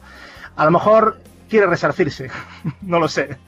Es muy maniático, muy cabezón y muy perfeccionista. Mm, yo creo que si hay alguien que pueda lograr cohesionar esto, es él, ¿no? Yo creo que Konami tuvo un trabajo bastante complicado, tuvo la situación que tuvo y trabajar en la situación que trabajó Kojima fue bastante, tuvo que ser muy complicado para él. No, para cualquier persona, pero para él en concreto tuvo que ser demasiado complicado y yo creo que eh, se fraccionó eh, lo que es todo el proyecto y así se mostró luego el juego, como un juego fraccionado. Yo no sé, yo creo que sí, podría haber tirado por la calle en medio y decir, me voy a lo seguro y ya está, ya seguro, pero yo lo aplaudo, porque hacer un juego de mundo abierto y que no quede vacío y que resulte aburrido es complicado, ¿eh? muy pocos lo logran, yo creo. Pero bueno, es mi... Es y mi si es un sam, perdón, ¿no? Y si es un sandbox guiado en el que te obligue, digamos, haya cierta parte de la narrativa en la que te haga pasar de una sección a otra. Yo creo incluso que eso va a existir dentro del juego. O sea, yo me niego, me niego a pensar que Kojima deje todo al, al control del, del, del jugador. Yo creo que va a haber momentos en los que él te va a decir, no, no, por aquí, Ojo, porque ojo, quiero, quiero mostrar esto. Yo creo que, creo que va a tener, que- creo que va a tener algo de multijugador, ¿eh? Porque dijo que el juego, en el juego va a ser muy importante la Bueno. interconexión. No pasaría nada, no sería la primera vez. Él ya estuvo con temas de, de, de- de multijugador desde los primeros Metal Gear, o sea que tampoco me parece nada, no me parecería nada descabellado. Y más hoy en día que supongo que querrá sacar también dinero, ¿no? Coger tajada del multijugador. A ver, es que cómo está el mercado, luego hablaremos también en el debate, ya no, no vamos Hombre, a entrar en ese debate. la, la boxes. Pero, exactamente, entonces no sé, bueno, no sé hasta qué punto se va a meter. A Kojima se le metieron doblada a Konami, ya lo sabéis, con el tema de fraccionar la, el Gran Zero es con el, con el, con lo que fue el juego final. Eso también fue un- como una especie de DLC que se inventó Konami, que Kojima no estaba de acuerdo. De hecho, anteriormente lo había desmentido que no iba a ser así. Y dijo, bueno, no es que lo desmintiera, con- dijo que iba a ser mitad de precio una parte y mitad de precio la otra, y al final no se cumplió. Luego te, te clavaron bien por el segundo, pero bueno, eso no es culpa de. Hay quien manda es Konami, y a, y a Kojima se la jugaron bastante bien. Quedó, quedó bastante mal, la verdad, en ciertos. con, con- Bueno, con pero- sus fans, ¿no? Pero Sony no es Konami. Sony no, Konami. Sony no. capaz que le dicen, bueno, haz el juego que se te cante de la Starlife Es que- y, y hacemos Es una que es lo que me gusta, que, que yo creo que con Sony va, la cosa va. Pero bueno, a ver, a ver cómo sale el juego, que estamos ahora adelantando, pero lo que sí sabemos todos es que está Kojima detrás, que no está Manolito el vecino informático, o sea, que es un tío que yo creo que capaz de hacer una cosa hay, que, hay que esperar al próximo E3 para ver el gameplay y luego ya al 2019 cuando lo juguemos ya lo comentaremos. Ya lo veremos, efectivamente. Bueno, también estuvo Reggie Fields, eh, que anunció personalmente lo, lo nuevo de Nintendo Switch y Platinum Games, que fue Bayonetta 3, que fue un bombazo, ¿no? Eh, también, bueno, anteriormente, minutos antes, eh, se habían anunciado los ports de Wii U de Bayonetta 1 y 2. Eh, ¿Esperado este anuncio sorpresa o quizás estaba ya en las quinielas de muchos, Dom? Yo llevo diciéndolo, creo que lo dije hace poco en, en nuestro chat privado que tenemos, que, que lo que yo más esperaba era que saliese el, el Bayonetta 1, 2 y el 3 de, para poner la guinda. Y ha pasado, es que estaba cantadísimo. O sea, está cantado que el 1 y el 2 tenían que salir. Porque salió en Wii U, tenía que salir en Switch, como está pasando con un montón de, de juegos. Y a lo mejor lo que menos esperaba era el anuncio del 3, que, que, oye, es una gran noticia para, para Switch y, y que leches, que... Y es que ilusión. ¿no? Es ilusión, pero es humo también. Pero otros ahora no dicen que es humo, porque debe ser... Es que el doble rasero sienta muy mal a algunos, ¿eh? Pero fíjate, fíjate Sienta muy me- mal, ¿eh? Voy a mezclar, voy a mezclar temas, pero fíjate como después de lo de Metroid y después de lo de Bayonetta que hemos visto en el Sí. Game Award, no hemos oído nada del Medieval nuevo para PlayStation 4. No hemos oído nada de humo, no- yo no he oído nada, vamos, no he visto a ningún youtuber. Porque aún no hemos llegado ahí. Ah, Cíñete, al temario. No, pero me refiero a que no he oído a ninguno, a ningún mesías de estos decir el humo de Sony, Medieval, no sé qué. Mm, ¿Por Pues qué? la culpa Porque- es tuya seguir los mesías. Tú cíñete al tema. Exactamente. Bueno, de acuerdo, lo que quiero decir es que sí, Sí. Es, es humo, pero que me den humo, que me den humo todo. A mí también, así que yo creo que siempre hemos estado de acuerdo, pero somos consecuentes para unos y para otros. ¿no? Para No- todos. Exactamente. Ahora bien, yo con este anuncio eh, de Bayonetta 3 y bueno, lo- los eh, el 1 y el 2, que yo ya los tengo en Wii U, o sea que no creo que los vuelva a comprar, sería tontería. Pero para Gacho le viene de puta madre. Que los jugué yo, los tuyos, por cierto. Sí. Que me Sí. llevé el tu- la Wii U a casa. O sea, y- ahora, ahora los volverás a tener. Pero yo aquí eh, a veces siento que mm, no sé si lo sentís igual, que las redes sociales son un altavoz enorme, enorme, enorme, pero no se ciñen a la, a la realidad. En este sentido, ¿a qué voy? Pasó algo similar cuando se anunció Bayonetta 2. Vamos, las redes sociales, ¡wow! Este juegazo, la, la, la". se pone a la venta, ¡hostia! Sí, sí, sí, sí. Eh, eh, Bayonetta 3 está pasando otra vez lo mismo. Eh, a- a- La prensa lo ensalza, los jugadores, ¡wow! La suite, ¡wow! Exclusivo es. ¡wow! Ahora vuelvo a querer esperar y ver las ventas de ese juego. Pues es, es- es- hay juegos que, que pasan con ellos que es así. Eh, son como, como un Nirvana. ese- eh, el nombre de ese juego es un Nirvana. Y cuando sale, pues el Nirvana queda como un poco sin gas. No Marcos, sé si me entendéis. Pero Sí, sí, Pero esto le pasa mucho a Nintendo, ¿eh? sobre todo. ¿eh? No, Pero, quiero, hombre, pasa- no, quiero, le- no quiero meter la llaga- la- el dedo en la llaga, pero yo creo que a Nintendo le pasa muchísimo. Pero yo creo que nos pasa a todos. Quiero decir, nos pasa en todas las plataformas. Y lo hemos visto con The Last Guardian. Lo hemos Sí, visto pero con- las, Sí, las si te grandes, estoy- las si- grandes si te hostias estoy, eh, si te estoy diciendo que hay juegos donde pasa eso con el Nirvana. Last Guardian es un ejemplo clarísimo. Last Guardian fue. ¿Te acuerdas el anuncio en el E3? La Sí. gente aplaudió, oh, se Llorando, la gente llorando, tío. Sale a la venta y. ¡psh! ¡Hostia! Se, se anunció el nuevo Wolfenstein. Todo el mundo. oh, sale a la venta. ¡psh! ¡Hostia! Entonces, eh, a veces las redes sociales no son la realidad. O sea, tenemos que ceñirnos a que Hay que, muchas veces. ahorrar, hay que ahorrar para los micropagos, Marcos. Pero, va- pero vamos a ver, vamos, vamos a ver. Y, y, y porque no salió, pero Scalebound, la quedaban con Scalebound y si hubiese salido ya hubiésemos visto lo que hubiese pasado con ese juego. Pero vamos, que pasa No en sé, todas no las sé, plataformas. no en sé. todas. Era pero vamos, esperado, es- pero bueno, es- hay eh, que- era siempre que- curiosidad, o sea que yo quiero esperarme a Bayonetta 3 porque tengo ganas de saber cómo vende ese juego, ya por curiosidad. Juego que me voy a comprar, por supuesto. Pues lo vamos a comprar tú y yo, Gatsu, y ya está. Sí. Bueno, Marcos, eh, lo disfrutaré. Perdón, ¿no? Dale, Bayonetta 2, ¿cuánto vendió? ¿Dos millones? Un poco menos, ¿no? Dos millones. Pues por- Dos no sé, ¿eh? no, no tengo bueno. las cifras ahora, pero, Lo voy a buscar. pero no había vendido tampoco demasiado. ¿eh? Creo que le costó llegar al millón, creo. si no me equivoco, ¿eh? pero bueno, no me hago mucho caso porque no tengo las cifras delante. La verdad es que no lo, no, no lo preparé para, para dar la información, entonces no voy a hacer quinielas tampoco. Bueno, eh, luego si lo tenéis a mano, lo decís chicos en cualquier momento. Eh, para sorpresa de todos, eh, también se presentó Soul Calibur 6, que será lanzado durante 2018 para PlayStation 4, Xbox One y PC. Durante la presentación, pues hemos podido ver en acción a dos de los personajes más icónicos de la saga, que son Misurugi y Sofitia, lo cual, pues bueno, parece indicarnos que, que van a volver a las raíces, ¿no? Una vez más, pues nuestra nostalgia etiquetada con precio. Leo, eh, buena noticia este nuevo lanzamiento de una de las sagas más míticas de lucha, ¿tú crees? Mm, mirá, justo hablaste con la persona no indicada, porque... Que el de lucha, Sí, no, no mucho, pero sí, lo jugué en la primera Xbox, el Soul Calibur creo que fue el 2 o el 3, que bueno, nada, en esa época me dediqué mucho a jugar al Soul Calibur y al Dead or Alive, pero es un anuncio que a mí no me movió mucho, la verdad, pero bueno, mm, sale de mis gustos, digamos, ¿no? Pero bueno, bien, bienvenido sea, hay Tekken, hay un montón de juegos de, de ese estilo, así que Yo con el de Dreamcast eh, me pareció un juego que vendió la consola sola, ¿eh? Eh, en el caso de la Dreamcast. Eh, Yo fue el único que, ju- que jugué de, de- de los Souls. No sé si tocaría alguno así, pero de estos de echar una partida a 10 minutos, 15 y no volví a jugar más. Creo que al que más le jugué fue al de Dreamcast. mm, que fue una pasada en su momento, o sea, fue un alarde técnico, o sea, era tener la recreativa en casa, era una cosa de locos, ¿no? Lo, de la, lo del Soul Calibur de...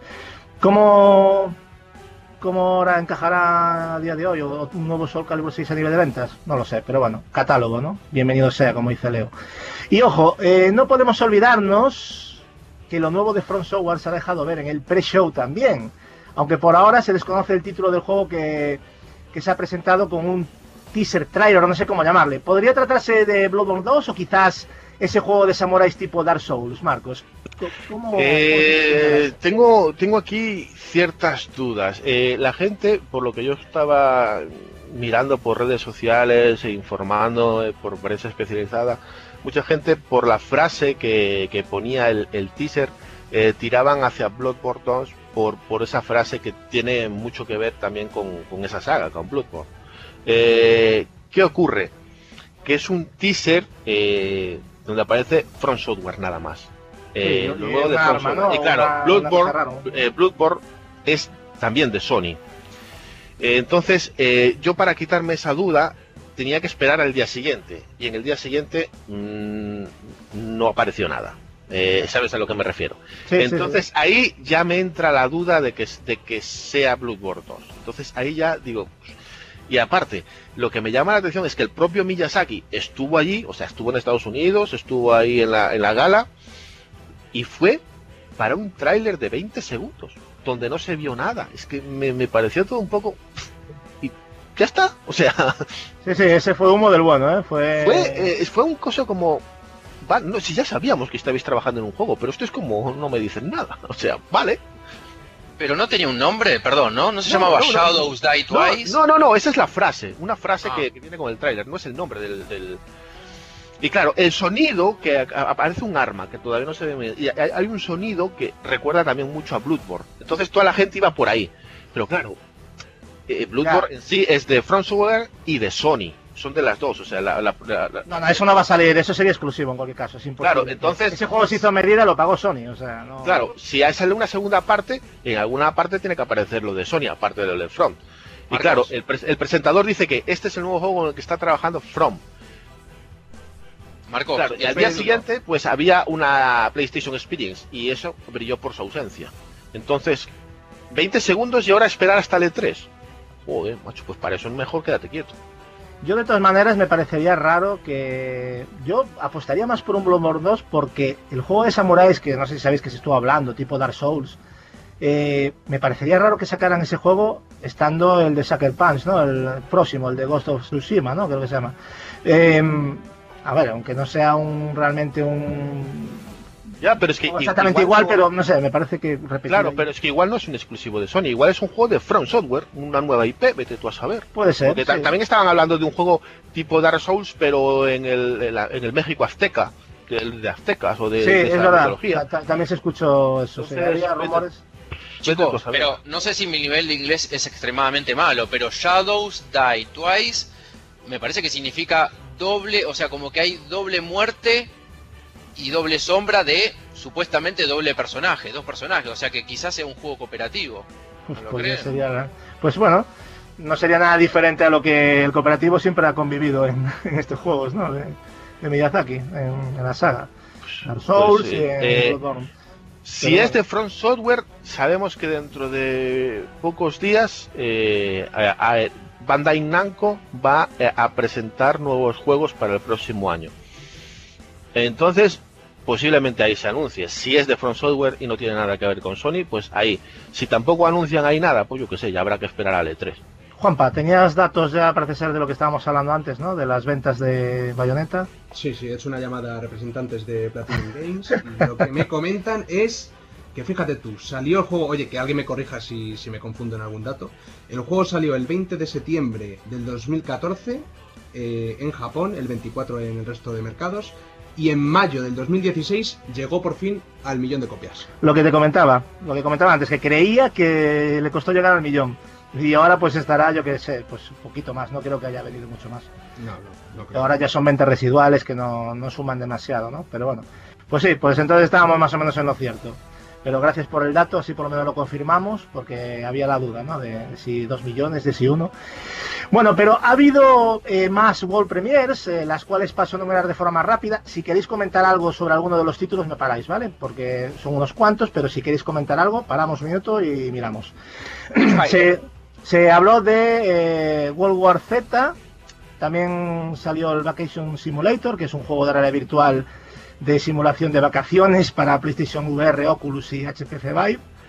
Eh, tenemos también el, Accounting Plus, otro juego muy extraño, por cierto, de, las PlayStation VR, que saldrá a la venta el próximo día 19 de diciembre. Me pareció una paranoia terrible. Eh, In the Valley of Goods, eh, de los creadores de Firewatch, para 2019, también parece un juego bastante. pintaba bastante bien técnicamente. Mm, tampoco, bueno, se vio un poquito de gameplay. Eh, bueno, este, el Faith to Silence, eh, un survival horror de supervivencia post-apocalíptica en la nieve, eh, que es como lo han definido los, los creadores de THQ Nordic. Me parece también que tiene unas pintazas. Yo este lo quiero jugar con vosotros o con quien sea, pero este, este puede molar mucho. El Witchfire, lo nuevo de los creadores de Painkiller, Battle Storm y también del genial eh, The Vanishing, The Vanishing Ethan Carter. Eso. Eh, me ha parecido alucinante eh, lo que ha mostrado en este juego.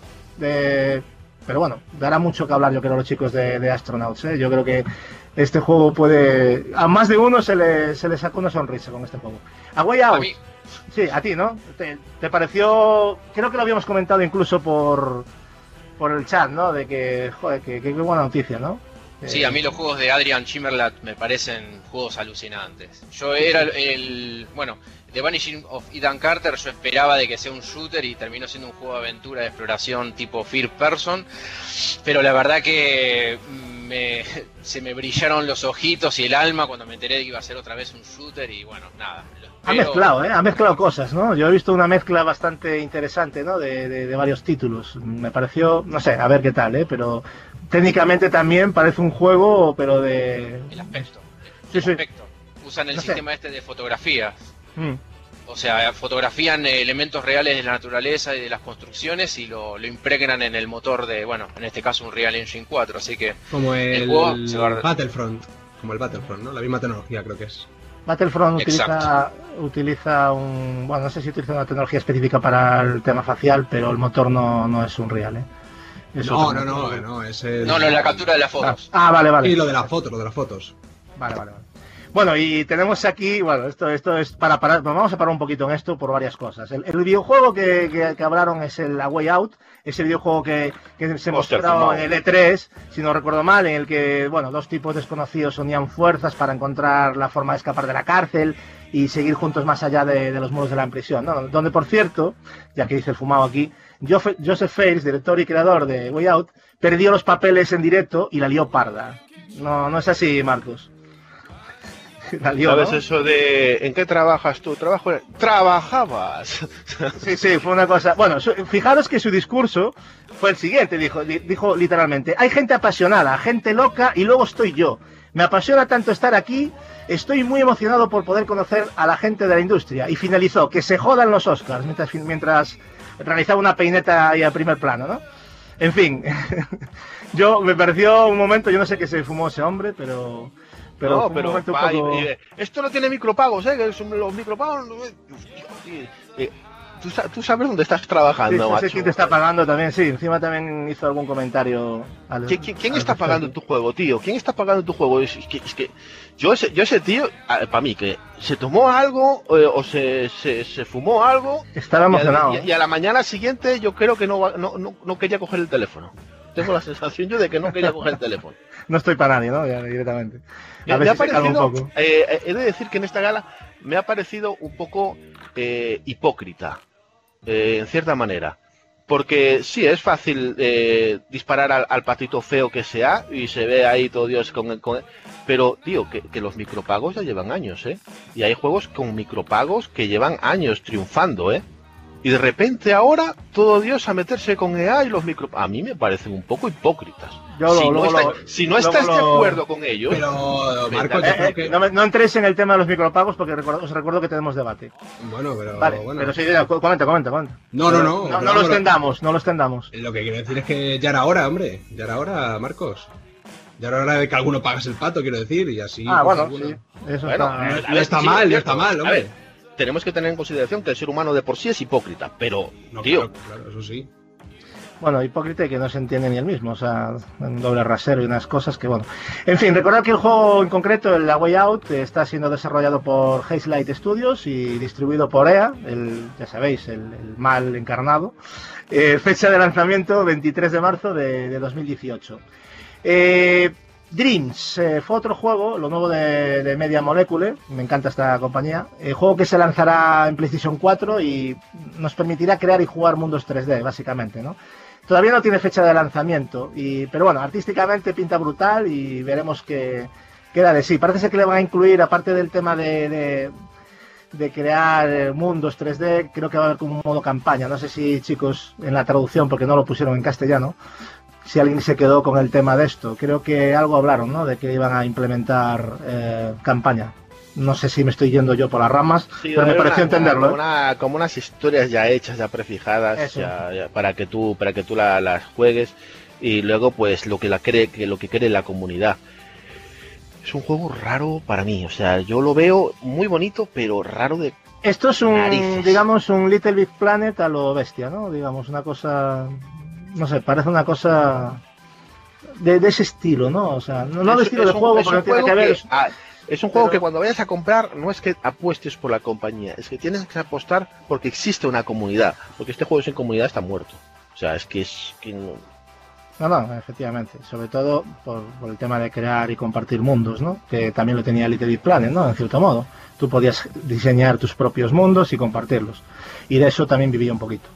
Bueno, uno que para mí, ojito con este, GTFO, lo nuevo de los creadores de Payday. Hemos visto un gameplay terrorífico de este shooter cooperativo también para cuatro jugadores. Muy al estilo Killing Floor quizás, eh, con un combate intenso y mucha acción y que pinta brutal. ¿eh? No sabemos la Pues- fecha de lanzamiento ni plataformas disponibles, por lo que si alguien tiene información que habla ahora o calle para siempre. O sea, No, o sea, Sí, lo- hasta, hasta, hasta donde yo sé es un Left 4 Dead, pero en lugar de, de, de zombies, pues con extraterrestres. Eh, es lo que Sí, está bueno, diciendo todo el mundo. Ki- Killing Floor, Left 4 Dead, Sí, llámale, sí, o sí. sea, es lo mismo. o sea que- Pero Tanto- fecha de salida, Perdón que, que me meta, ¿no? Tanto este como Witchfire fueron dos juegos que estuve investigando un poco estos días Venga. y están desarrollados íntegramente para PC y luego si hay un poquito más de digamos de, de demanda van a ir directamente a consolas, pero parece que van a ir desarrollados para PC estos dos, el Witchfire y el y este GT feo. Sí, es que es eso, no, yo no sabía ni fecha ni plataformas, pero si lo que dices tú que PC, pues oye, pues PC. Yo lo voy a jugar, lo tengo claro, me ha encantado. A mí me lo han vendido, ¿eh? O sea, yo por lo que he visto ya solo en el gameplay, no sé vosotros, pero a mí me ha encantado. Yo estoy deseando jugar con alguien cooperativo y a mí ese rollo me, me va mucho. Bueno, ya no digo nada de esto en realidad virtual, ya tendría que ser la leche. Muy, muy inmersivo me, parece este juego.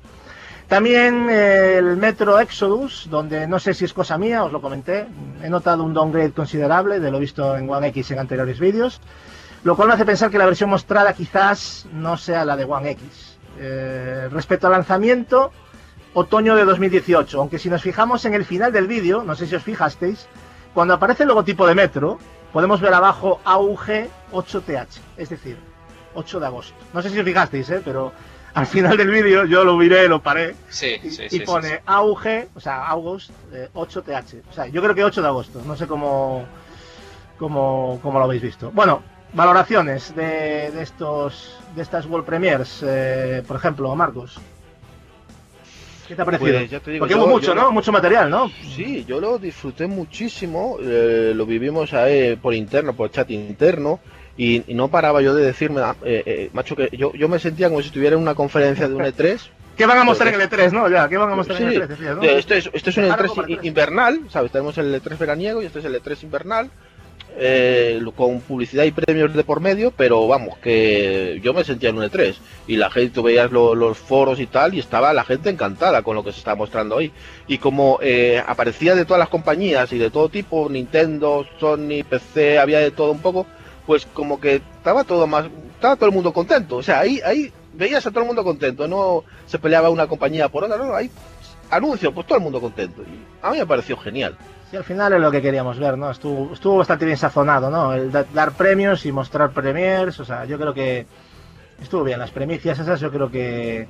Que luego ya ahora hablaremos, porque ahora vamos a hablar de la PlayStation Experience, que yo creo que esto fue una... algo que perjudicó luego también a la PlayStation Experience, que de por sí sola, ya luego hablaremos, pero se perjudicó, se perjudicó ya sola, ¿no? Pero antes de pasar a esto, eh, Leo, ¿algo que comentar sobre las- los Game Awards, así como toque final? ¿Qué te ha parecido estas premiers o algo? Sí, a mí me encantó, yo no me esperaba que iban a mostrar tantos World Premiere. Yo me imaginé dos o tres juegos, porque últimamente nos pasa esto, que a veces en el E3 se muestra mucho y las conferencias que le siguen a lo sumo uno o dos anuncios, pero acá hubo como cinco o seis fácil y son todos para la quiniela prácticamente, ¿eh? Son todos juegos muy deseados, va, o por lo menos más o menos conociendo los gustos de ustedes y, los, y el mío medio como que nos cuadra bastante bien a todos. Sí, nosotros, nosotros satisfechos. Eh, Don, ¿tú cómo lo has visto? También para finalizar.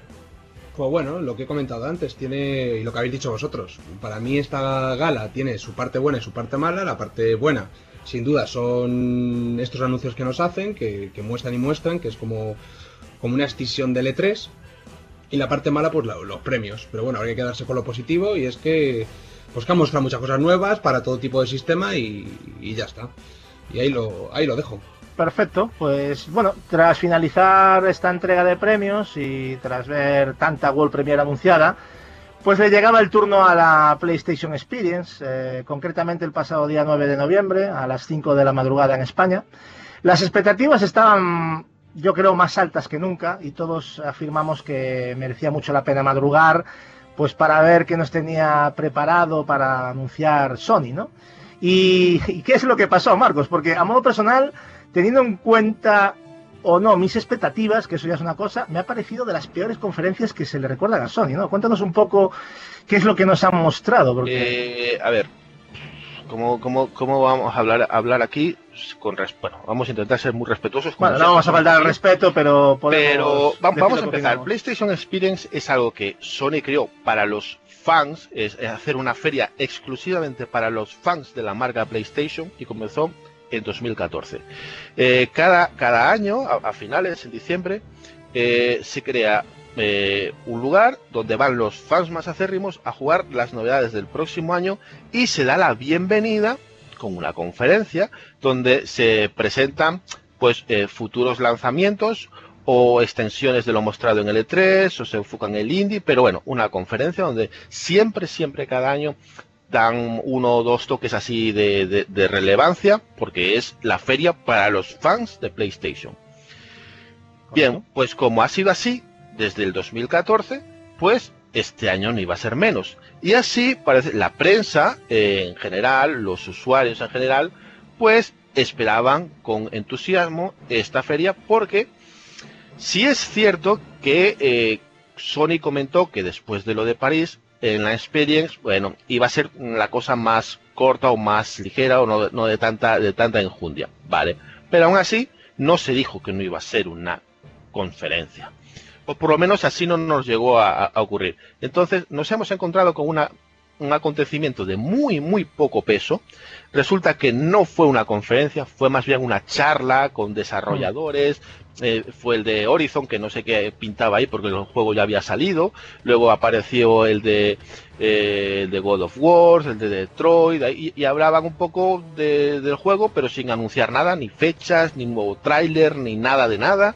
Eh, mostraron una, una demo jugando con el público de Detroit, una demo que ya la hemos visto hace meses, o sea que Sí, es, eh, eso es lo YouTube- peor, la de, la de YouTube- E3 creo que fue. Sí, o sea, youtubers ya lo habían publicado ya eh, desde la París, ya lo publicaron youtubers, o sea, ya la conocimos todos, ya sabemos todo lo que, lo que ocurre. Y tampoco dieron fecha de lanzamiento, o sea que... Tampoco, no, no, fecha de nada, o sea, nada, no, no, pero de es nada. que es increíble, o sea... O sea, eh, nada. Eh, y con veías- God of War pasó lo mismo, o sea, el mismo mini gameplay, o sea, exactamente igual. tú, tú veías ahí al público con una cara de mala hostia, Hombre, de mala hostia porque eh, el público iba pensando en otra cosa, pagó sus entradas pensando en otra cosa y perdonad, creo que aquí eh, igual la culpa yo se la he hecho a Sony no por lo que creó, o sea, por lo que hizo. sino porque no informó de lo que iba a hacer correctamente. Si hubieran informado que iba a ser así, la gente iba con consecuencia y la gente sabía lo que se podía esperar y así, pues, oye.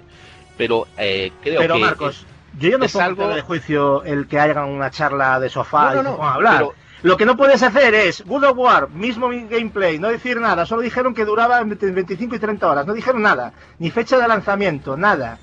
Aunque en la PlayStation Store parece ser que el 22 de marzo de 2018, pero vamos, vamos pero a es que no, pensar eh, que... pero a ver, es que ni de World of War, ni de Detroit, es que ni no de... dijeron nada, es que lo que no Eh, puedes luego sale, sale, sale, sale, sale Kojima también allí al sofá y muestra lo mismo que se mostró el día anterior. Exactamente, O sea, es que se ha exactamente lo mostrado mismo. lo mismo, es de torpeza, o sea, Eh, no entonces creo que aquí, a mi modo de ver, Sony eh, comunicó extremadamente mal lo que iba a hacer, porque creó unas expectativas, y yo creo que Sony es mayorcita para saber las expectativas que se había creado, para no unos días antes ir calmando y decir, no, no, no, vamos a hacer otra cosa, porque después de lo de la París no nos queda más que mostrar, no tenemos más que mostrar. Pues vale, se entiende, lo explicas, la gente lo sabe y, ya, y, no, y- y no se monta de Dios. Porque si creas una expectativa, porque la has creado, no la has callado, no la has callado, no la has explicado. Si creas unas expectativas, luego te tienes que comer la hostia, porque es que lo que pasó en la PlayStation Experience fue training topic mundial, la gente quejándose de, de la aberración que había hecho, hecho Sony. Porque, Bueno, los memes que había por ahí de la gente a ver, eh, tapada, yo, yo os, voy a comentar. Eh, fueron, eh, fueron pasando eh, distintos desarrolladores, como ya dije, de Detroit, de God of War, el, el Kojima, el de Dreams. Vale, y a charlaron sin mostrar nada nuevo, absolutamente nada nuevo, ni fecha ni nada. Sí que se mostraron unos pequeños trailers de juegos, por ejemplo, de VR, que se llama Firewall, que, que creo que va a utilizar el periférico de- del, del arma. Sí, Fireball Es una especie- Zero Hour, sí. es una como un especie Rainbow sí. Sí, es una especie de REM, pero en realidad virtual. Eh, luego una especie de, de demo, de demostración una- o experiencia de Last Guardian que será totalmente gratuita. Y Sí, el 12 de disponible, creo diciembre, que ¿eh? sí, a Eso partir del 12 de. Mm, Pero vamos, que ya, ya, ya el- el- el- en la propia conferencia bajaron los, en- encima bajaron los ánimos diciendo, bueno, pero eh, el propio presentador, ¿eh? diciendo, no, no, pero bueno, será una cosa de, de 15 minutos, una demo de 15 minutos, no, o sea, encima bajando ya lo- los pistones para, para joder más. Eh, luego mostraron una actualización del Wipeout que te- tendrá será adaptada para realidad virtual y nuestro flamante presentador eh, muy acorde con el nivel que estaba llevando dice un gran juego para vomitar o sea muy bien tú sí que sabes vender la realidad Hostia, sí, sí, eso, eso fue un detallazo. pero- Eh, de puta madre. Eh, luego salió así una especie de juego indie que era como un agujero que se comía las cosas. bueno, parecía sí, es verdad. curioso, es un juego raro, curioso. sí. Luego otro juego que también saldría para re- realidad virtual que me gustaba mucho, tenía un, un- un- un cierto toque a eco de Dolphin que se Sí. llama Jupiter and Mars, Correcto. eh, un poco psicodélica con una, una música muy inter- interesante. Se me presentó un pequeño tráiler de otro juego de Arc System Wars de, de- de juego de lucha que se llama el eh, Blaze Blood eh, con un crossover con juegos eh, pe- personajes de Persona 4 Ujú. eh, se- un tráiler más extendido de, de Soul Calibur 6, pero los mismos luchadores que vimos en el día anterior en la gala de los... eh, Más extendido, yo es que incluso creo que era el mismo, o sea, perdóname. No, no, no, no era el mismo. Ah, No era el mismo, no era el era- mismo, era- porque no, yo lo vi y era- dije, madre mía, otra vez el mismo tráiler. No, no, pero no era el mismo. Era, El de un poco más Hunter sí que era extendido, pero... Sí, el de Monster Hunter sí que era más extendido y es un juego, por cierto, que eh, estos días eh, ha estado la, la demostración eh, en PlayStation para, para jugar, eh, la, la demo del juego, y está recibiendo por los usuarios unas críticas muy, muy, muy favorables. O sea, es un juego que parece que, que puede, puede petarlo, puede petarlo. Y cerró la, la iba a decir la, ¿La qué? La, sí, Da igual, cerró esa cosa Sí. eh, el anuncio de la remasterización del primer Medieval para PlayStation 4 con un pequeño teaser, o sea, no se mostró nada, simplemente una, la cabeza del protagonista eh, con una música de Aleluya y ya está. Eh, eso fue todo lo, lo así Sí. novedoso que, que- que- Bueno, y la noticia de que World of War, eh, la campaña va a durar entre unas 25 y 35 horas. Sí, sí, es lo que comentaba antes, no hay, no hay mucho más, porque es lo que dices tú, o sea, yo eh, después de ver esto eh, me quedé con diciendo, por favor, eh, algo más, porque todos esperábamos, yo creo, voy a hablar claramente, yo esperaba más sobre el Spider-Man de Insomniac. Esperaba más sobre The Last of Us 2, que, creo que todos estábamos ahí pendientes. Esperábamos ver un gameplay del Ghost of Tsushima, Tsushima de, de Soccer Punch. Que, vamos, volvieron a poner otra vez el mismo material ya visto también anteriormente, que no lo comentaste, pero también volvieron a poner el mismo puto vídeo. O sea, un tráiler o algo, por ejemplo, del rumoreado Devil May Cry 5. Yo qué sé, más de, de, de Days Gone. eh, joder, un juego Days Gone fue- es un juego, es un juego que me está oliendo a chamusquina.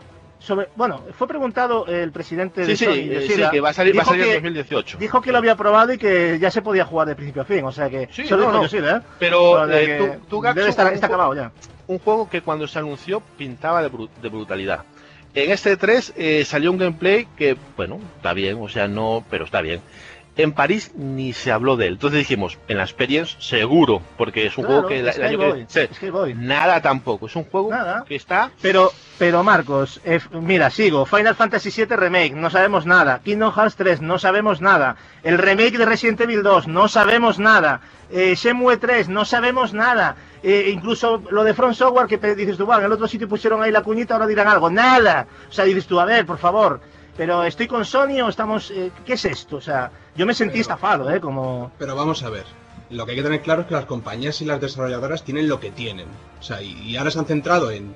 Tienen lo mismo de siempre, pero hacen más. Ah, eh, parece- hacen, más eh, vale, hacen, no. más hacen más eventos que nunca. O sea, antes teníamos no el los hagan, E3, joder. el, E- el E3 donde se desfogaban todas. Y luego tenían el Tokyo Game Show y la Gamescom donde echaban un poco las migajas. Pues mira, tenemos también esto. Ahora tenemos que añadirle la Paris Game Week, la PlayStation Experience en el caso de, de Sony. ¿No creéis que se tiene lo que se tiene? Es que no pueden mostrar lo que no tienen. Pero es que hay muchas cosas aquí de las que he hablado que no han aparecido por ningún lado. O sea, no, Vamos a o ver, sea, el Spider-Man- pensar que no pero- hay nada. El Spider-Man ya se puede jugar también. el ha jugado Yoshida también. Pero el Spider-Man, ¿qué más quieres que te muestren? Pero sí que yo ya lo he visto entero. Pues no, pues yo, no, yo no quiero más. pero- Yo ya no quiero más de Spider-Man. mira, te voy, que te voy a poner un ejemplo, Juanpa. Se sabe que God of War va a ser uno de de los primeros juegos que va a salir eh, para PlayStation como exclusivo eh, a lo largo de 2018. De la lista va a ser casi el primero en salir.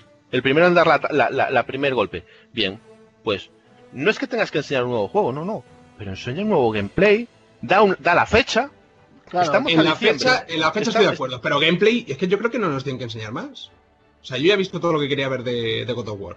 Y del caso de Spider-Man ya he visto todo lo que quería ver. Pues mira, la fecha, si tú quieres. pues la, la fecha, la fecha eh, sin duda. Ah, estamos en diciembre. Se especula que eh, eh, en entre marzo y mayo sale el juego. Es lo que se dice en los, en los, en los mentideros, como decimos aquí. Tío, estamos en diciembre y todavía no has dado la fecha.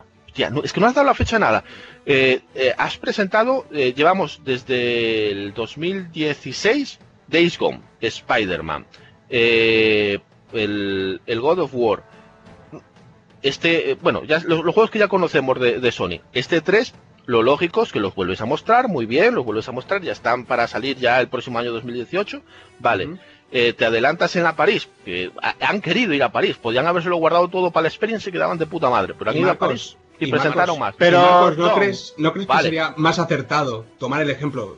Y esto, vamos a ver, tomar el ejemplo que de Nintendo, en este caso, y en vez de hacer To- dos eventos más, hacer un Sony Direct, mostrar lo que tienes que mostrar. Totalmente punto, de acuerdo, totalmente de acuerdo. Porque Sí, para, para qué hacer un Nintendo ev- cuando los hace, sí, muéstralo, sí. Claro, ¿para qué sentarte en un sofá haciendo el chorras? Que salga Yoshida, haga una gilipollez y empiezan a salir vídeos y vídeos y vídeos y ya está. Y que digan, pues este es la pero, fecha pero estarás de acuerdo conmigo que, porque tú has dicho, ¿para qué mostrarnos más? Vale, pero entonces no muestres lo mismo, porque lo de Detroit, poner el mismo, la misma... Está demo, claro, está, está me parece- claro. y lo de God of War, volver a poner el mismo gameplay, o sea, me, me claro, hombre, ya-. Me ya que lo vuelven a poner, si lo vuelven a poner, Eso, que pongan diferente, Ahí voy claro, yo, eso eso, no- sí. tú no lo consideras una torpeza, o sea, a mí me Lo parece considero una torpe torpeza, total. Pero es que yo creo que ya lo que necesitamos son fechas. O sea, fechas Claro, y, y vale, otros estoy, y estoy nuevos, contigo. y nuevos desarrollos. Es que, Si- vamos a ver, si me te digo una cosa, eh, tú no me puedes volver a E3 de 2018 con Spider-Man, eh, con, el, con, el God- con el Days Gone, con- otra vez con los mismos juegos. No me Pues no lo dudes. volver otra vez a lo mismo, macho. No lo dudes, no lo dudes. Porque entonces, entonces nos encontramos con un problema que es el que yo creo ahora mismo, que, es, eh, que Sony no tiene más. Bueno, No, pero no, hay yo- cosas- y a lo mejor, a a lo ver, mejor. no hay más, sí que hay, pero no han mostrado. Hay muchas cosas de las que he enumerado antes, yo creo.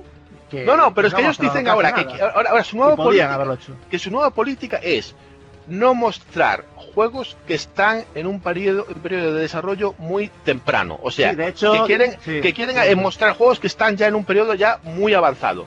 Entonces, Hombre, yo creo que las compañías no, está- no son sordas. Habrán oído eh, tanta crítica que han tenido cuando han enseñado juegos. A lo Claro, mejor pero un poco esa- esa- prematuramente. y Sí, pero esa- ese cambio nota. de política conlleva que igual durante dos o tres años vas a tener en las ferias los mismos putos juegos. Se repiten, se repiten y se Marcos, repiten. Totalmente Pero también pasa, pasa también con el tema de las fechas. Ustedes dicen pedir fechas, pedir fechas, pero ¿cuántos juegos se retrasan a solo un mes de salir? Y eso es también bastante negativo. Muchos, muchas veces hay juegos que están a punto de salir y se cancelan y no sé, se mueven tres meses, seis meses.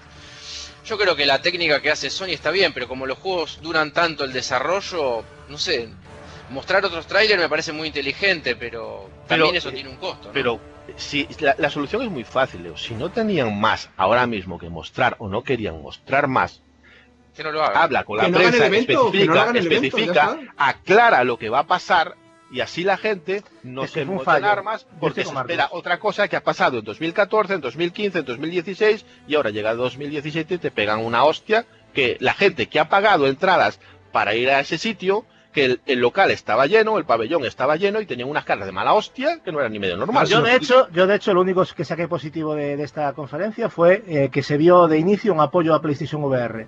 Para mí, ¿eh? Porque se empezó ahí y dije, hostia, mira, han empezado con VR y tal, y poniendo jueguecitos o lo que sea, pero, ¿sabes? Han ido dando un poquito de, de- de carnaza, ¿no? Y también hay que decir una cosa sobre VR, que según un informe el que se que desglosa la situación del mercado de, de realidad virtual que he podido consultar estos días, durante el tercer trimestre de 2017, Sony es la líder absoluta en realidad virtual, ya que ha logrado solo durante este tercer trimestre mover más de 490.000 PlayStation VR y es dueña del 49% del mercado con más de 2 millones de PlayStation VR vendidas en el mundo, ojo, ¿eh? Oculus y HTC por su parte distribuyeron 210.000 y 160.000 eh, dispositivos respectivamente, o sea que yo creo que por ahí contentos podemos estar también. Bueno, es que con el precio que tiene la, las VR, que es más, ahora mismo hay una oferta incluso en Estados Unidos que 199 dólares y tiene las VR con la cámara. Yo es que no Sí, sé sí, si, las ofertas, no sé las si verlo ofertas. positivamente eso. No sé. Es que no sé si realmente esa tecnología está triunfando o no. No lo sé. No lo sé. No sé si es más que en el reino de los ciegos el tuerto es el rey y en este caso el tuerto es VR de PlayStation. Es una tecnología que está entrando y, y cuesta, va a De- costar años. de PlayStation, de que- PlayStation no, porque está por encima de Oculus y HTC, o sea, no es No, no, Sí, pero a ver, no. eh, lo que Ah. pasa es que la gente, a- la gente hace estos cálculos, que lo encuentro muy razonable porque la gente tampoco sabe de todo el mundo, ni siquiera yo. yo es- es- a ver, yo os voy a decir una cosa. pa- claro, a, mí me dice- a mí me dicen el día del lanzamiento de PlayStation VR, que fue hace nada, que van a tener 2 millones en este tiempo, en un año. Y yo digo, hostia, qué, qué- qué pedazo de venta. Claro, Pero pero, la Gatsu, gente, pero la, gente- Sony- la gente hace un otro- la gente hace fracaso, otros pues vale, cálculos. pues, la es- gente dice, hay 70 millones de PlayStation 4, pues Ya, pero a mí esos No, cálculos pero- no me valen. O sea, Pero vamos a ver, fue la, la propia Sony la que tenía unas estimaciones que no se han cumplido. Por eso yo dudo de que sea un, un éxito o si es un fracaso. Por el contrario, las No, no, no, No, no, Sony, Sony- Sony no ha dicho, Sony ha dicho lo contrario. Ha dicho que han vendido más de lo que pensaba. No, pero, vamos a ver. Pero si Sony ha tenido un problema de stock, porque no, No. esperaba vender. A ver, Yo lo que sé es que Sony ha dicho que no. Eh, Vamos, si tú tienes otra información. Voy a no- buscar la noticia, pero vamos, yo creo que leí alguna noticia antes de que saliesen las, las VR de las Ah, unas perfecto, si la tienes, yo encantado de verla, pero yo ya te lo que yo sé. En, para en- en- propio Japón, yo he leído noticias y sé de, de- de personas En que Japón no, no- no encontraban las VR porque no había stock. En Japón sí que está siendo una petada total, sí. Pero bueno. Yo la veo que están apoyando muchísimo las VR, ¿eh? Es más, Para, si, para me las preguntás, trabas, si, me, si, me, si- mira, si me preguntas, si me apuraste, diría que es prácticamente la única, porque Oculus hablará de sus gafas, todo, pero no veo de que haya muchos productos a modo masivo y, e inmediato sobre productos que se hagan para, para Oculus. Y PlayStation VR cada tanto sacan tráiler, que también que los juegos no Eh, sean para a todo el mundo, pero... Yo creo que al, al final esto va a ser una... mm, pasarán los años y será una especie de híbrido de entre realidad virtual y realidad aumentada. Creo que las gafas se acabarán transformando en eso, en una mezcla. Eh, pero lo que pasa es que creo que hasta que se asiente ese tipo de tecnología van a pasar muchísimos años porque tienen que mejorar eh, muchísimas cosas entre resolución, lo de la rejilla, que sea inalámbrico, eh, la latencia, la combinación de la realidad virtual con la realidad aumentada, algo que eh, la misma eh, Apple está apostando ahora fuerte por, eso, no sé qué compañía ha, comprado y quiere apoyar eso, sobre todo la realidad aumentada. Ahí hay una especie de... Y claro, nosotros queremos llevar todo eso al mundo de los videojuegos y somos muy difíciles. eh. Pues, somos una especie de jauría de niños que a veces no sabemos lo que queremos, estamos muy, muy an- anclados en, en- el clasicismo somos difíciles. Si nos, si nos apartamos de los tipos hardcore que, que llenamos las redes sociales hablando de pelotudeces, la gente que juega a, a- a cualquier cosa y quiere probar cosas nuevas suele ser más propensa eh, a, a probar este tipo de, de tecnologías. Por cierto, por cierto, quiero corregir lo que he dicho porque las estimaciones no eran de Sony, sino de Superdata. Que debe Vale. ser unos, Eso unos analistas que decían que iba a vender unos 3 millones a finales Vale, vale. del año Eso pasado. no te digo que no, porque hay analistas que, igual que estiman ventas de juegos, también pasa tal, y no, tiene, no quiere decir que esa estimación sea un fracaso. O sea, porque ellos manejan unos datos y. Hombre, Sony, evidentemente, cuanto más venda, mejor, igual que cualquier otra compañía, pero Sony no tenía la idea de, de colocar tantas, o sea, era un poquito.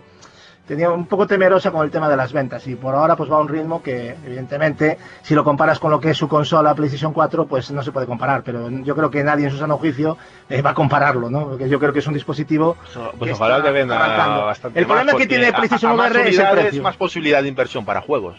Exactamente, pero ya te digo, yo ahora con lo de los precios, si, si siguen bajando, yo creo que va a ser un acierto y la gente se va a animar más, porque yo conozco gente que, que de hecho se está animando, ya gente de mi entorno, ha visto los precios que, que se manejan. Bueno, antes de pasar al siguiente punto, rápidamente, Don, ¿cómo valoras, cómo valoras la PlayStation Experience así? ¿Qué te ha parecido? En resumen. Pues lo, lo dicho. Lo esperado. Yo creo, yo creo que. No, lo esperado no. ¿Qué Ah, cojones? Vale. Yo creo. Yo creo. ¿Por opino que hay años en los que tú tienes más que mostrar. Y como no todos los años tienes un The Last of Us 2 que mostrar en un evento, pues lo mejor es pues, echar la marcha atrás y decir, pues mira, este año no voy a hacer este evento y voy a hacer, pues yo que sé, un vídeo explicativo con un par de fechas para que la gente tal.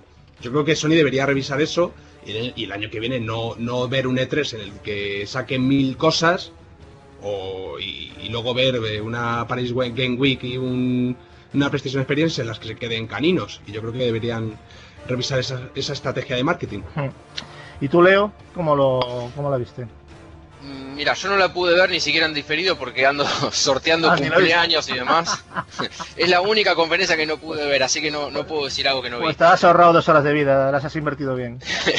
Sí, pero lo único que puedo agregar a todo lo que ustedes dijeron es que, a ver, estamos en un mundo tan informatizado de que vemos noticias a tutiplén y creo que entre las noticias que se filtran, videojuegos que quizás vayan a, van a salir y demás, es como que todo lo que es, eh, digamos, el elemento sorpresa se difumina automáticamente. La posibilidad de que la marca Sony tenga, no sé, cuatro o cinco bombazos por cada no sé, por cada showcase que se arman, no sé, me parece una movida bastante complicada.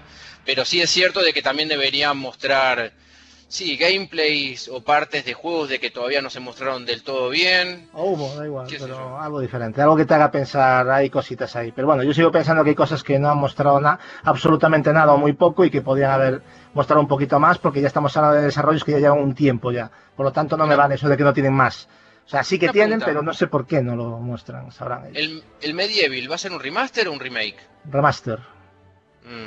De, de hecho, van a tener que va a ser, va a parecer- o sea, siendo de PlayStation 1, eso van a tener que ser, no sé, van a tener que hacer milagros ahí, porque, vamos, la estructura de poligonal, ya no solo eso, y de texturas, eso para, ya no solo las texturas, que evidentemente es lo que suelen hacer, pero la, la estructura poligonal del videojuego de PlayStation 1, eso se va a ver fatal en, en PlayStation 4. Tienen que darle también más carga poligonal, o sea que no es que sea un remaster, un remake, pero es un remaster de gama alta, vamos porque si no eso va a ser un escándalo, vamos. Yo por lo menos lo veo así. ¿eh? Yo de todas maneras, lo que quería decir, ya para cerrar el tema este, a mí lo que me parece una torpeza es que un tío como Kojima salga en los Games Awards, muestre el vídeo de- del- juego que está en desarrollo, porque que Sony está poniendo pasta ahí o está poniendo colaboración, y luego tú, en tu feria, eh, que es tuya, pones el mismo vídeo que se puso el día anterior. O sea, a ver, eh, no se puede ser tan torpe, tío. No se puede ser tan torpe. Ahí tiene que haber alguien que controle este tipo de cosas. O no ponerlo en el anterior y ponerlo en este, o ya no repetirlo, porque me parece absurdo. Sí, salió Kojima ahí con un rollo ahí en la espalda, haciendo el mono allí, el ganso, y ¡ay! todos aplaudiendo. Vale, ¿qué? Yo quiero ver el juego. Kojima, sí, muy bien, ¿qué tal? Arigato y todo lo que tú quieras, pero muéstrame, ¿no? No sé cómo lo veis, pero Marcos, tú para cerrar. Eh, a ver, eh, yo, yo sinceramente tengo, tengo en cierta manera un poco de, de inquietud porque suele pasar, eh, no sé si Leo o Juanpa me pueden confirmar, eh, algo que denoto cada generación y es que la que está muy muy por encima al cuarto año, quinto año, como que ya se deja ir, se va dejando ir, se va dejando no creo que esté pasando con Sony porque tiene muy buenos juegos y muy buenos títulos pendientes para lanzar. Pero, ostras, es que no- eh, he notado esto de, de la PlayStation Experience como un eh, una desgana. eh, eh, por lo menos los que lo han organizado. Sí, lo porque, Para sinceramente, para hacer esto, yo creo que es más fácil y te sienta mejor y le sienta mejor al público informarles, mire, vamos a hacer esto para que venga la gente a probar los juegos. Este año no va a haber conferencia porque todo lo que queríamos mostrar ya lo mostramos en el E3 y en la París. Esta feria va a ser para los fans que vengan y jueguen. Hala, ya. Y ya está. Y Y quedas ya- y como todos Dios. contentos, y por lo quedas menos- como Dios. Es que, a ver, hay mucha gente que además, y encima lo del horario, que ya no voy a entrar porque no quiero ya valorar más, pero el tema de el trato que se le está dando a Europa, una vez más por parte de Sony, que, que de hecho Europa es, vamos, sitio de venta de Sony total, siempre nos están dando por saco con el tema de los horarios. A ver si un día se portan y nos ponen una hora decente, porque lo de las 5 de la madrugada me ha parecido de traca. Que yo, de creo que la conferencia de París lo hacen solamente por, por- por darle un capricho a Europa. Sí, porque, pues será, eh, porque- porque yo, de verdad, el, el año pasado no fueron a París. Este año sí vinieron a París. El año que viene, pues a ver, no sé. sí, o irán a la Bueno, Gamescom, pero que, yo- que la o sea, confer- que las conferencias las hagan en Los Ángeles a mí también me parece una estupidez. Les corren el uso horario a toda la gente porque están del lado opuesto, prácticamente están más cerca de Japón que de Europa, hasta yo mismo. Me, me corre Exacto. casi tres horas de, del uso horario a mí también. En fin, eh, vamos a pasar al siguiente tema. Eh, vamos a dar por, por cerrada ya el tema de la PlayStation Experience, que sí fue una experience, pero una experiencia religiosa, como la canción. Eh, bueno, no podíamos olvidarnos también del reciente lanzamiento de la Xbox One X el pasado día 7 de noviembre, que salió a un precio de 499 euros. No vamos a aburriros con cifras ni comparativas, pero sí os diremos que se trata de una máquina compatible con, con todos los juegos y accesorios de Xbox One y Xbox One S, capaz de, alcanzar la aclamada resolución 4K nativa, eh, a 60 FPS y HDR, y con, incluso con sonido Dolby Atmos. Eh, una consola de 6 teraflops de potencia que desbanca PlayStation 4 Pro como hardware más potente, superando sus 4,2 teraflops de, potencia. De lanzamiento ya tenemos más de 150 títulos que van a beneficiar a la potencia de la consola, ¿no? Eh, por ejemplo, tenemos el Assassin's Creed Origins, que es 4K 30 FPS HDR, Sombras de Guerra, que también 4K 30 FPS, el Gears of War 4, que tiene 4K a 30 FPS o 1080p a 60 FPS con HDR, el Halo 5, que es 4K HDR a 60 FPS, el Wolfenstein 2 también 4K, Dead Racing 4, bueno, el Doom 4K 60 FPS también, el Dishonored 2, que es 4K y 30 FPS, eh, Forza Horizon 3, que corre a 30 FPS a 4K, también, bueno, todos con HDR, ¿vale? Ya no lo digo para no repetir. Y bueno, y todos 4K también, por cierto. el tema está en los FPS, ¿no? El Forza Motorsport 7 sí corre a 60 FPS y, y bueno. Luego tenemos juegos retrocompatibles de 360 y a 4K, que son más de 400 juegos actualmente. Juegos retrocompatibles con Xbox, la primera Xbox, de las que apenas hay a día de hoy 10 juegos disponibles, entre los que podemos destacar, pues, pues yo que sé, el Ninja Gaiden Black, el Psychonauts, mismamente, el Dead to Rights o el Genial Black, que es un FPS cojonudo, vamos, yo en su momento me encantó. Eh, también podremos ver películas a 4K gracias a, ya sabéis, a su reproductor Blu-ray Ultra HD. Dicho esto, vamos a dar carpetazo a los datos y vamos a pasar a la experiencia, pues, porque mi compañero Marcos eh, nos podrá contar también de primera mano cómo han sido estas semanas de, uso de su nueva One X. Marcos, ¿cómo fueron tus, cómo han sido tus valoraciones tras el lanzamiento de la consola? Pues primero darle las gracias a, a mi mujer, que fue quien me la regaló por mi cumpleaños. Y la verdad que no tenía ni no la tenía previsto ni, ni comprar de inicio. Sí comprarla, pero más a- adelante. Eh, como sabe que, que quería un reproductor eh, 4K, eh, pues va y compró esta. Podía haber comprado la, la S que le salía más barata, pero bueno, compró compró esta para mí mucho mejor. Eh, así es ella, que daba la. parece- parecía como, como decía mi padre: cuando vas a comprar algo, comprarlo más caro porque siempre es lo mejor. Pues no siempre es así, pero bueno, No, vale, lo admitimos. como anda, déjame tranquila. Y yo la que poseía antes era la Xbox Fat, de la Xbox, Xbox de toda la One vida. Fat. Sí. Eh, y la verdad, eh, con esta nueva, eh, lo que he notado, eh, juego- juegos que he jugado, eh, como el Assassin's Creed Origins, que lo quise jugar ahí para, para probarla, es que, a ver, se ve de escándalo. Eh, sobre todo, eh, los juegos hoy en día también me pasa con la PlayStation 4 Pro, que no es tanto el 4K, sino lo que se disfruta con el HDR. O sea, es, es, es otro mundo, eh, de, de verdad, cuando vayáis a comprar una televisión 4K para vuestras nuevas consolas, sobre todo miraros muy mucho el HDR porque es un cambio más incluso que el 4K. Y la verdad, como consola, pues no, no, yo no, yo personal he tenido la suerte, ya contarás tú por qué, yo he tenido la suerte que no he tenido ningún problema con ella, me ha funcionado la mar de bien, es chiquitita, no se calienta, para mi manera, algo, Mm. para la potencia que tiene, tú la tocas después de estar muchas horas jugando como jugaba yo al, al Assassin's Creed y no se calentaba. Eh, sí es cierto que eh, las películas en, en 4K, que es para lo que más la, la he utilizado mm, de vicio, no hay ningún problema.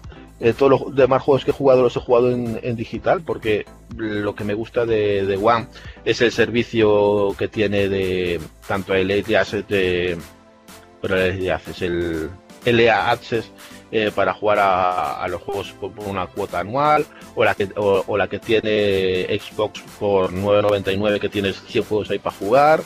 O sea eh, por poco dinero tienes una cantidad de contenido para jugar en esta consola que es de verdad muy, muy recomendable. Es algo increíble o sea te puedes entre las dos eh, cosas pues puedes jugar juntarte yo que sé 120 130 juegos a tu disposición para divertirte. Eh, la mar de económica una buena consola rápida eh, se ejecuta bastante rápido. Sí es cierto que cuando, no sé si te ha pasado a ti, cuando le enciendes eh, la configuración eh, tarda lo suyo, tarda lo suyo, eh, incluso no sé si tanto más que la anterior, eh, arrancarme, pero una vez que ya lo tienes todo actualizado y, en marcha, la verdad yo en esta consola no tengo queja ninguna, me parece una, una muy buena consola que la aprovecharé para los juegos multiplataforma que no sean multiplayer. Si son multiplayer, pues donde tengo mis amigos son es, es en la Play. Sí, la consola, la verdad, bueno, yo tuve el problema que tuvo, que tuve, que yo tuve, tuve una mala suerte de recibir una defectuosa. No era la edición Scorpio, eh, pero sí tuve una consola que, bueno, na- nada más llegar a casa y actualizarla ya noté que era una cosa, que la cosa no iba bien, que iba bastante lento, como, como el proceso muy lento, las descargas también, era como que la tarjeta no iba bien. Bueno, total que logré instalar todo, todos los juegos, los pasé de la, de la FAT a la, a la consola nueva, que es bastante sencillo de hacer el proceso. Si tienes que dejar la consola toda la noche, con que tengas conectadas las consolas al mismo router, haces la, no hace falta ni cable, por wifi ya. Haces el, intercambio de datos y pasas eh, los juegos instalados de una consola a otra. Pero bueno, tienes que dejarlo toda la noche. El problema es que cuando de repente, pues eh, bueno, voy a jugar al primer juego, que fue también el Origins, que estoy de acuerdo contigo, es un escándalo como se ve. Sí es cierto que el HDR es lo que más se nota, el 4K evidentemente, sobre todo eh, cuando juegas a juegos de mundo abierto que ves a distancia, ¿no? Todo es una maravilla ver la distancia y bueno, ya no te digo ya lo que, que tienes más próximo, ¿no? Pero el HDR, lo que es el tratamiento de la luz, es, una, auténtica pasada. Es una maravilla y es la mejor recomendación que puedes dar. Compras una tele con todos los soportes HDR disponibles, ¿no? Cuanto más opción a soporte tenga de HDR, HDR10 o Dolby Vision, por ejemplo, aunque se utiliza actualmente más para mm, para televisores, bueno, ahora LG es el que está trabajando con Dolby Vision y para películas. Netflix, por ejemplo, tiene muchísimo en, Dolby Vision. Pero eso, que ponía, estuve jugando el juego perfecto, pero al, al salir del juego y volver a querer cargar otro, va y se me apaga la consola. Veo de repente que empieza el mando a parpadear y se apaga. Y yo, bueno, pues no sé. Volví a encender, eh, cargo cualquier juego, se vuelve a apagar otra vez. Y yo, oh, pues esto ya, me estaba volviendo un poco malo. Volví a encender, quito el disco, solamente el hecho de quitar el disco para poner otro, se me apaga la consola otra vez. Y yo, bueno, esto ya es un cachondeo. Probé a cambiar cable de red. Probé a cambiar eh, de red, digo, de alimentación. El HDMI, toma de red también de, de- tensión. Nada, se- seguía exactamente igual. La consola llegaba un momento en que se apagaba. Lo único que podía hacer con ella era desconectarla de la alimentación, pulsar el botón de, encendido, descargar la estática la, de la máquina, de la fuente de alimentación, y podía jugar la primera vez un juego, el que quisiera, lo cargaba y podía jugar un montón de tiempo, hasta que se le daba por apagarse sola también, pero a veces echaba 6-7 horas y no se apagaba. Pero una vez que jugabas a uno y volvías a poner otro, otra lo mismo, se apagaba sola y así. Probé de todo, actualizarla, restablecerla de cero, total que me la cambiaron y con la nueva muy contento, la verdad. Verdad estoy bastante contento, va todo, ya todo va, fue más rápido, ya incluso la instalación, la- ya vi que las descargas iban muchísimo más rápido. Eh, la consola muy silenciosa, como dice Marcos, es una maravilla, no se calienta nada. La verdad es que han hecho un gran diseño los de los de Microsoft con esta consola y ahora a esperar eh, juegos, ¿no? La verdad es que por ahora muy contento con ello. Hay que decir que un, que un número importante de consolas, sobre todo las ediciones Scorpio Edition, porque bueno, yo no he sido el único afectado, ¿no? Ha habido gente con las consolas normales que también ha pasado, pero la Scorpio Edition han llegado con un montón de problemas, ¿no? Eh, muerte súbita de la consola que se apagara y no se volvía a encender más, o sea, ya no era como la mía, que la mía aún se encendía, no, no, esta se apagaba y, se- y ya no había manera de encenderla. Consolas que se reiniciaban solas, como le pasaba a la mía, consolas que se apagaban solas y volvían a encenderse solas, ¿eh? y, o- y a veces solo se, encendían mm, desde el botón físico, o sea, no desde el mando, desde el mando no podías. Dime, Leo. una pregunta. ¿Para vos qué era? ¿La fuente de energía de la máquina o es la placa madre? Eh, en mi caso, fuente de alimentación. Mm. Eh, le faltaba chicha, yo creo, a la... A ver, mi, mi modo de verlo es porque, a ver, si tú tienes la máquina en reposo y pones un disco, el, el hacer girar el disco es, sube potencia de, de- O sea, pide más chicha, ¿no? Sí, sí, sí. Y en sí, ese sí. justo momento era cuando se apagaba. Cuando cargabas un juego y tirabas de disco duro, aunque, no- aunque fuera un juego digital, me pasaba con el, con el Cuphead también. En el momento que ella tenía que leer el disco duro, se apagaba la consola. O sea, era una cosa que para mí es de fuente de alimentación. Hay otros casos que creo que puede ser algo de GPU. Por ejemplo, había consolas en que los juegos no cargaban las texturas. Y hacía un efecto lavado de textura, ¿sabes? Este desagradable. Sí, O sí. sea, mm, hubo de todo. Es una, es una putada. ¿eh? A nadie le gusta que le pasen estas cosas. Yo normal, normalmente he tenido suerte, salvo con la New 3DS, que se me murió el primer día la pantalla táctil. Con la Switch, que me murió el Joy-Con izquierdo. eh, o sea, que me ha pasado. Aunque haya gente por ahí que dice que no, pero sí que ha pasado. Yo no me tengo que inventar nada. Y ahora con la, con la One X, que bueno, eso, que se me apagaba sola la consola. Pero ¿Sabés lo que estuve leyendo y, y escuchando en un montón de foros? De que muchas veces eh, suelen haber problemas si estás utilizando en la red eléctrica, en vez de usar la red eléctrica en el medio, utilizar un estabilizador. Mm, Sí, el- también había el- esa. También había. A ver, yo de hecho utilizo unas regletas que son bastante caras, que tienen toma de tierra y que. para proteger un poco los aparatos. Es una costumbre que tengo de, de hace tiempo y me ha ido muy bien.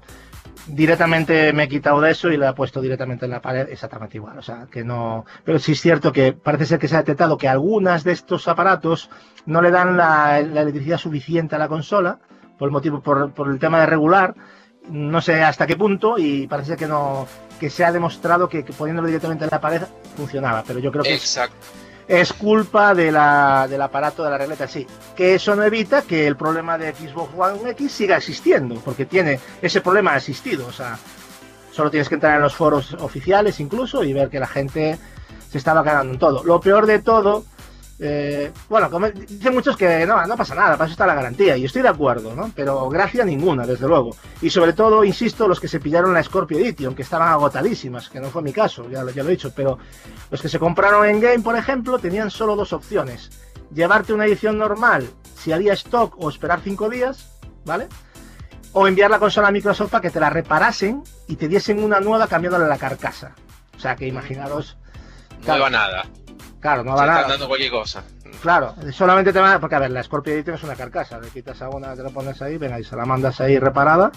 Bueno, igual, perdón, ¿no? Yo te cuento una cosa, yo estudié electrónica y te digo de que me pasaba en la década de los 90 con los, con los viejos estabilizadores, que muchas veces dentro del estabilizador, si col- colocabas detrás, o sea, en, el toma que te de toma corriente, si colocabas un transformador X para conectar otra cosa que no sé, que va a 110 volt, ponele, el transformador en cuestión empieza a levantar temperatura.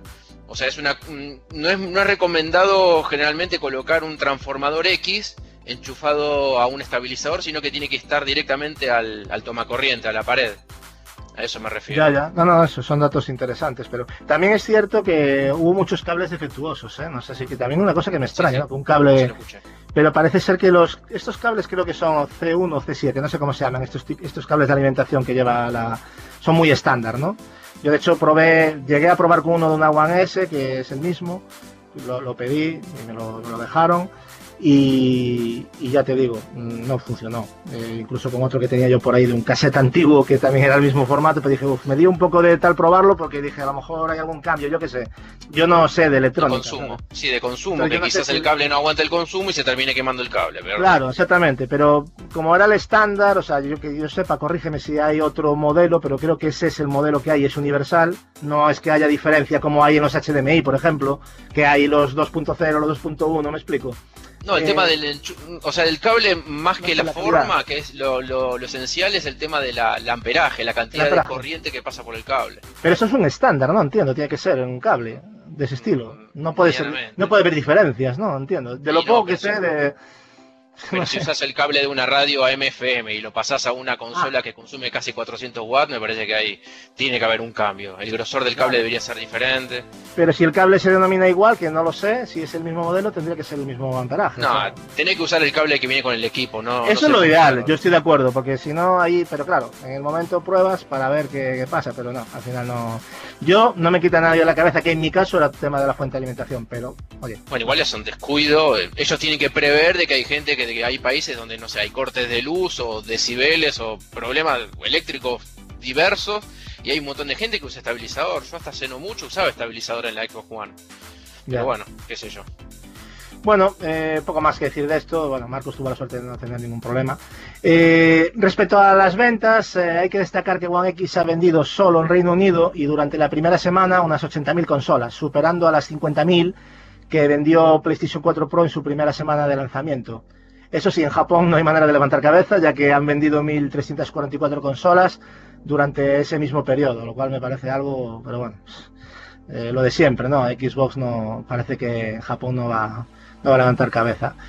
Eh, bueno, y hablando de ventas de videojuegos y sin disponer todavía de los datos de noviembre de 2017 para España, la lista general de juegos más vendidos de octubre eh, queda de la siguiente ma- manera. Estos datos los he sacado de la Asociación Española de Videojuegos, por lo tanto son cifras eh, reales, ¿vale? Bueno, cifras, son la- las posiciones, ¿no? Más que nada. La lista general queda de la siguiente manera. El número 10, FIFA 18 de la Nintendo Switch. En la, en la posición 9, Yokai Watch 2 de Nintendo 3DS. En octava posición, Grand Theft Auto 5 de PlayStation 4. En la 7, eh, FIFA 18 de la One. En la 6, 18 de la PlayStation 3. Curioso. Pues Todavía hay gente ahí comprando. Eso demuestra una vez más que la gente Sony compra mucho FIFA, ¿no? Porque está todavía tirando del Play 3. Eh, en quinta posición eh, tenemos a la Tierra Media Sombras de Guerra de PlayStation 4, que, que vendió muy bien. Está vendiendo bastante bien. 4, eh, Gran Turismo Sport Edition Limitada, la de, de PlayStation 4. En la tercera posición, Assassin's Creed Origins de Play 4. En la segunda posición, Super Mario Odyssey de Nintendo Switch. Y en la primera posición, como no, PlayStation 4, FIFA 18. O sea, no. Si nos vamos eh, directamente a lo que son los sistemas, tenemos en PlayStation 4, en quinta posición, Grand Theft Auto 5. En cuarta posición, La Tierra Media, Sombras de Guerra. Tercera posición, Gran Turismo Sport Edición Limitada. Que, bueno, un precio criminal estaba, se puso enseguida a 30 euros de, oferta, vamos. Eh, segunda posición, Assassin's Creed Origins. Y en primera posición, FIFA 18. Xbox One, pues tenemos en quinta posición Devil Within 2, en cuarta La Tierra Media Sombras de Guerra, en tercera Assassin's Creed Origins, en segunda eh, Forza Motorsport 7 y en primera también repitiendo FIFA 18. En Nintendo Switch tenemos más variedad, evidentemente. Quinto posición, Mario más Rabbids Kingdom Battle. Cuarta posición, el Zelda Breath of the Wild. Tercera posición, Mario Kart 8 Deluxe. En segunda posición, FIFA 18. Hay que tener sangre para jugar al FIFA en, en- Switch, pero bueno, oye, el que no tenga otras consolas. Y primera posición, Super Mario Odyssey. En, en cuanto a PC, tenemos en la quinta Pro Evolution Soccer 18, la edición Premium. Cuarta posición, La Tierra Media Sombras de Guerra. Tercera posición, FIFA 18, pero en descarga digital. Eh, segunda posición, Los Sims 4. Y primera posición, Destiny 2. Marcos, ¿qué te parece ahí ese Destiny 2 ahí de primero en PC? Brutal, ¿no? Eh, sí, Había bueno, ganas. eh, sí, sí, aunque estoy un poco, aún, aún no ni empecé la, el DLC, esto que ando, ando terminando el Xenoblade eh, Chronicles 2, pero creo que ha respondido bastante bien el inicio en, PC, pero le está, le está pasando lo mismo que en consola, o sea que la gente se queda sin contenido muy rápido o que no les da alicientes el juego para seguir jugando, o sea, le, le- le ha pasado lo mismo también que en, que en consola. A ver si con- estas cosas que los cambios quieren hacer arreglan un poco el tema, pero bueno.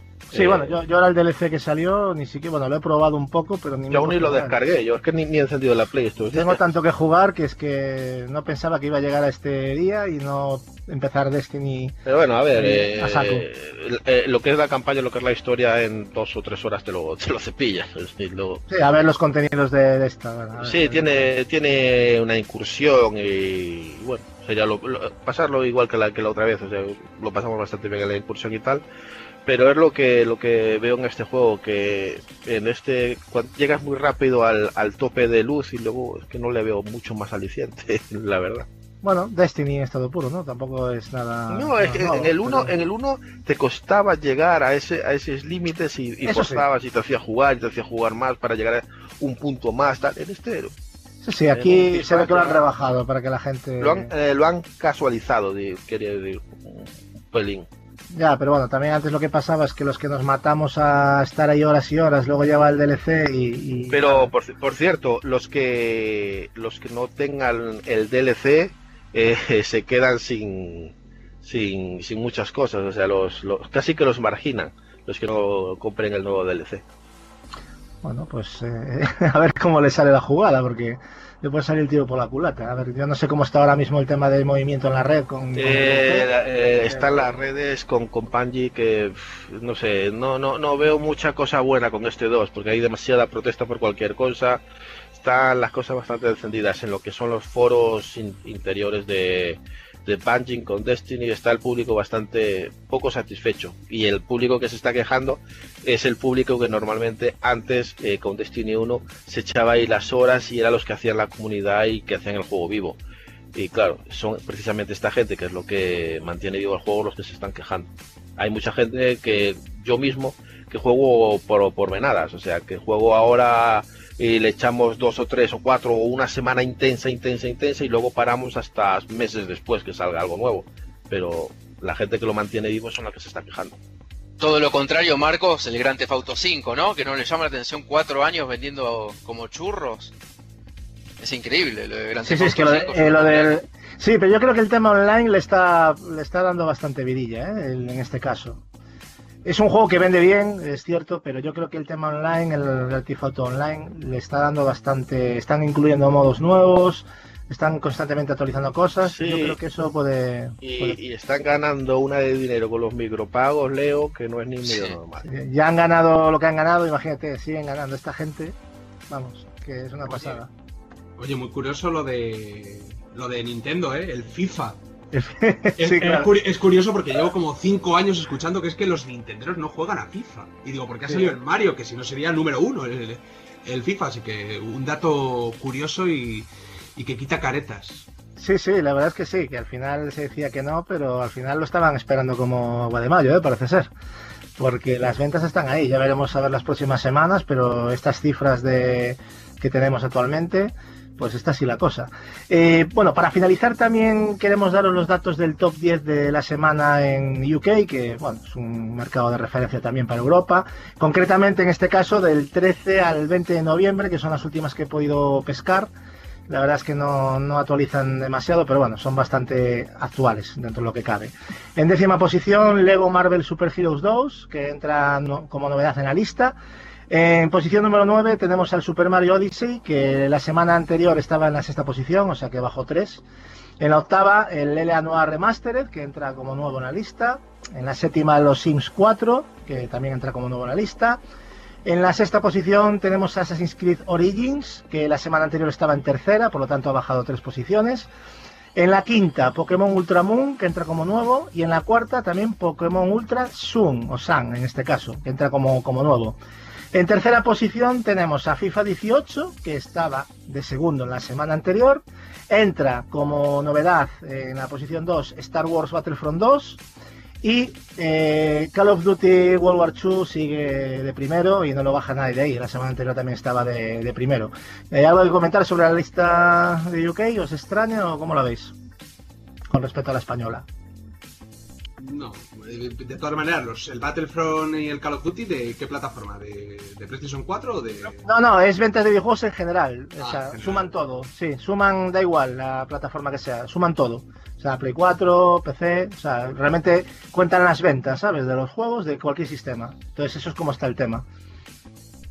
O sea que No me pareció ir un FIFA, ¿puede ser? No, no había Sí. FIFA. en- FIFA 6 de Ah. tercero. FIFA Ah, 18, bueno. Sí. De Siempre, hecho, siempre, siempre. Bastante predecible, Sí, sí. entonces. sí, sí, es que tiro fútbol. sí, el Call of Duty no, no le extraña a nadie tampoco porque es lo de siempre, ¿no? Las cifras que se barajan, Call of Duty y FIFA es lo que es lo que salva el mercado, parece ser, ¿eh? Porque madre mía, cómo, cómo lo petan vendiendo esta gente. Y hasta hace no Eh, mucho estaba el Forza Horizon 3, el top de listas de Inglaterra, justamente un juego inglés, ¿no? Sí, pero creo que aguantó poquito en lista. ¿eh? Salva- O sea, salvar el mercado, no sé si lo salvarán, pero vender consolas venden que da gusto. Porque Claro, claro, pues, pues son todo multijugador y si mi primo tiene ese juego en Play 4 y quiero jugar con él, ¿qué me tengo que comprar? Una Play lo, que, 4. lo- lo- lo que toca. Aunque han quedado muchas noticias en el tintero que comentar, vamos a dar paso al, al primer análisis de la cuarta temporada de, de En el punto de mira, con uno de esos títulos que los usuarios de Nintendo tienen marcado en, bueno, en su lista de, compras. Hoy analizamos eh, Super Mario Bros. Odyssey para la Nintendo Switch. Here we go, off the rails. Don't you know it's time to raise? It's freedom you never knew.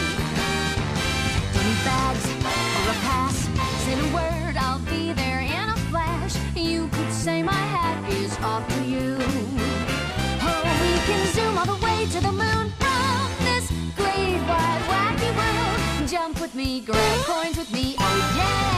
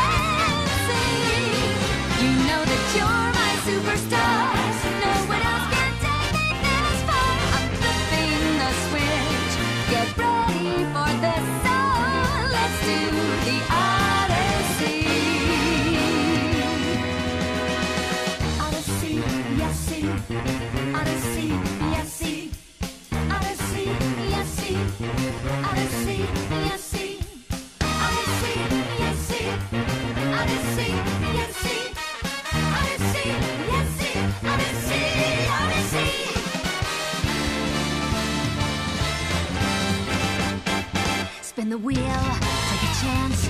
Every journey starts a new romance. A new world's calling out to you. Take a turn off the path. Find a new addition to the cast. You know that any captain needs a crew. Take it in stride as you move side to side. They're just different points of view. Jump with me, grab coins with me, oh yeah. Jump up in the air.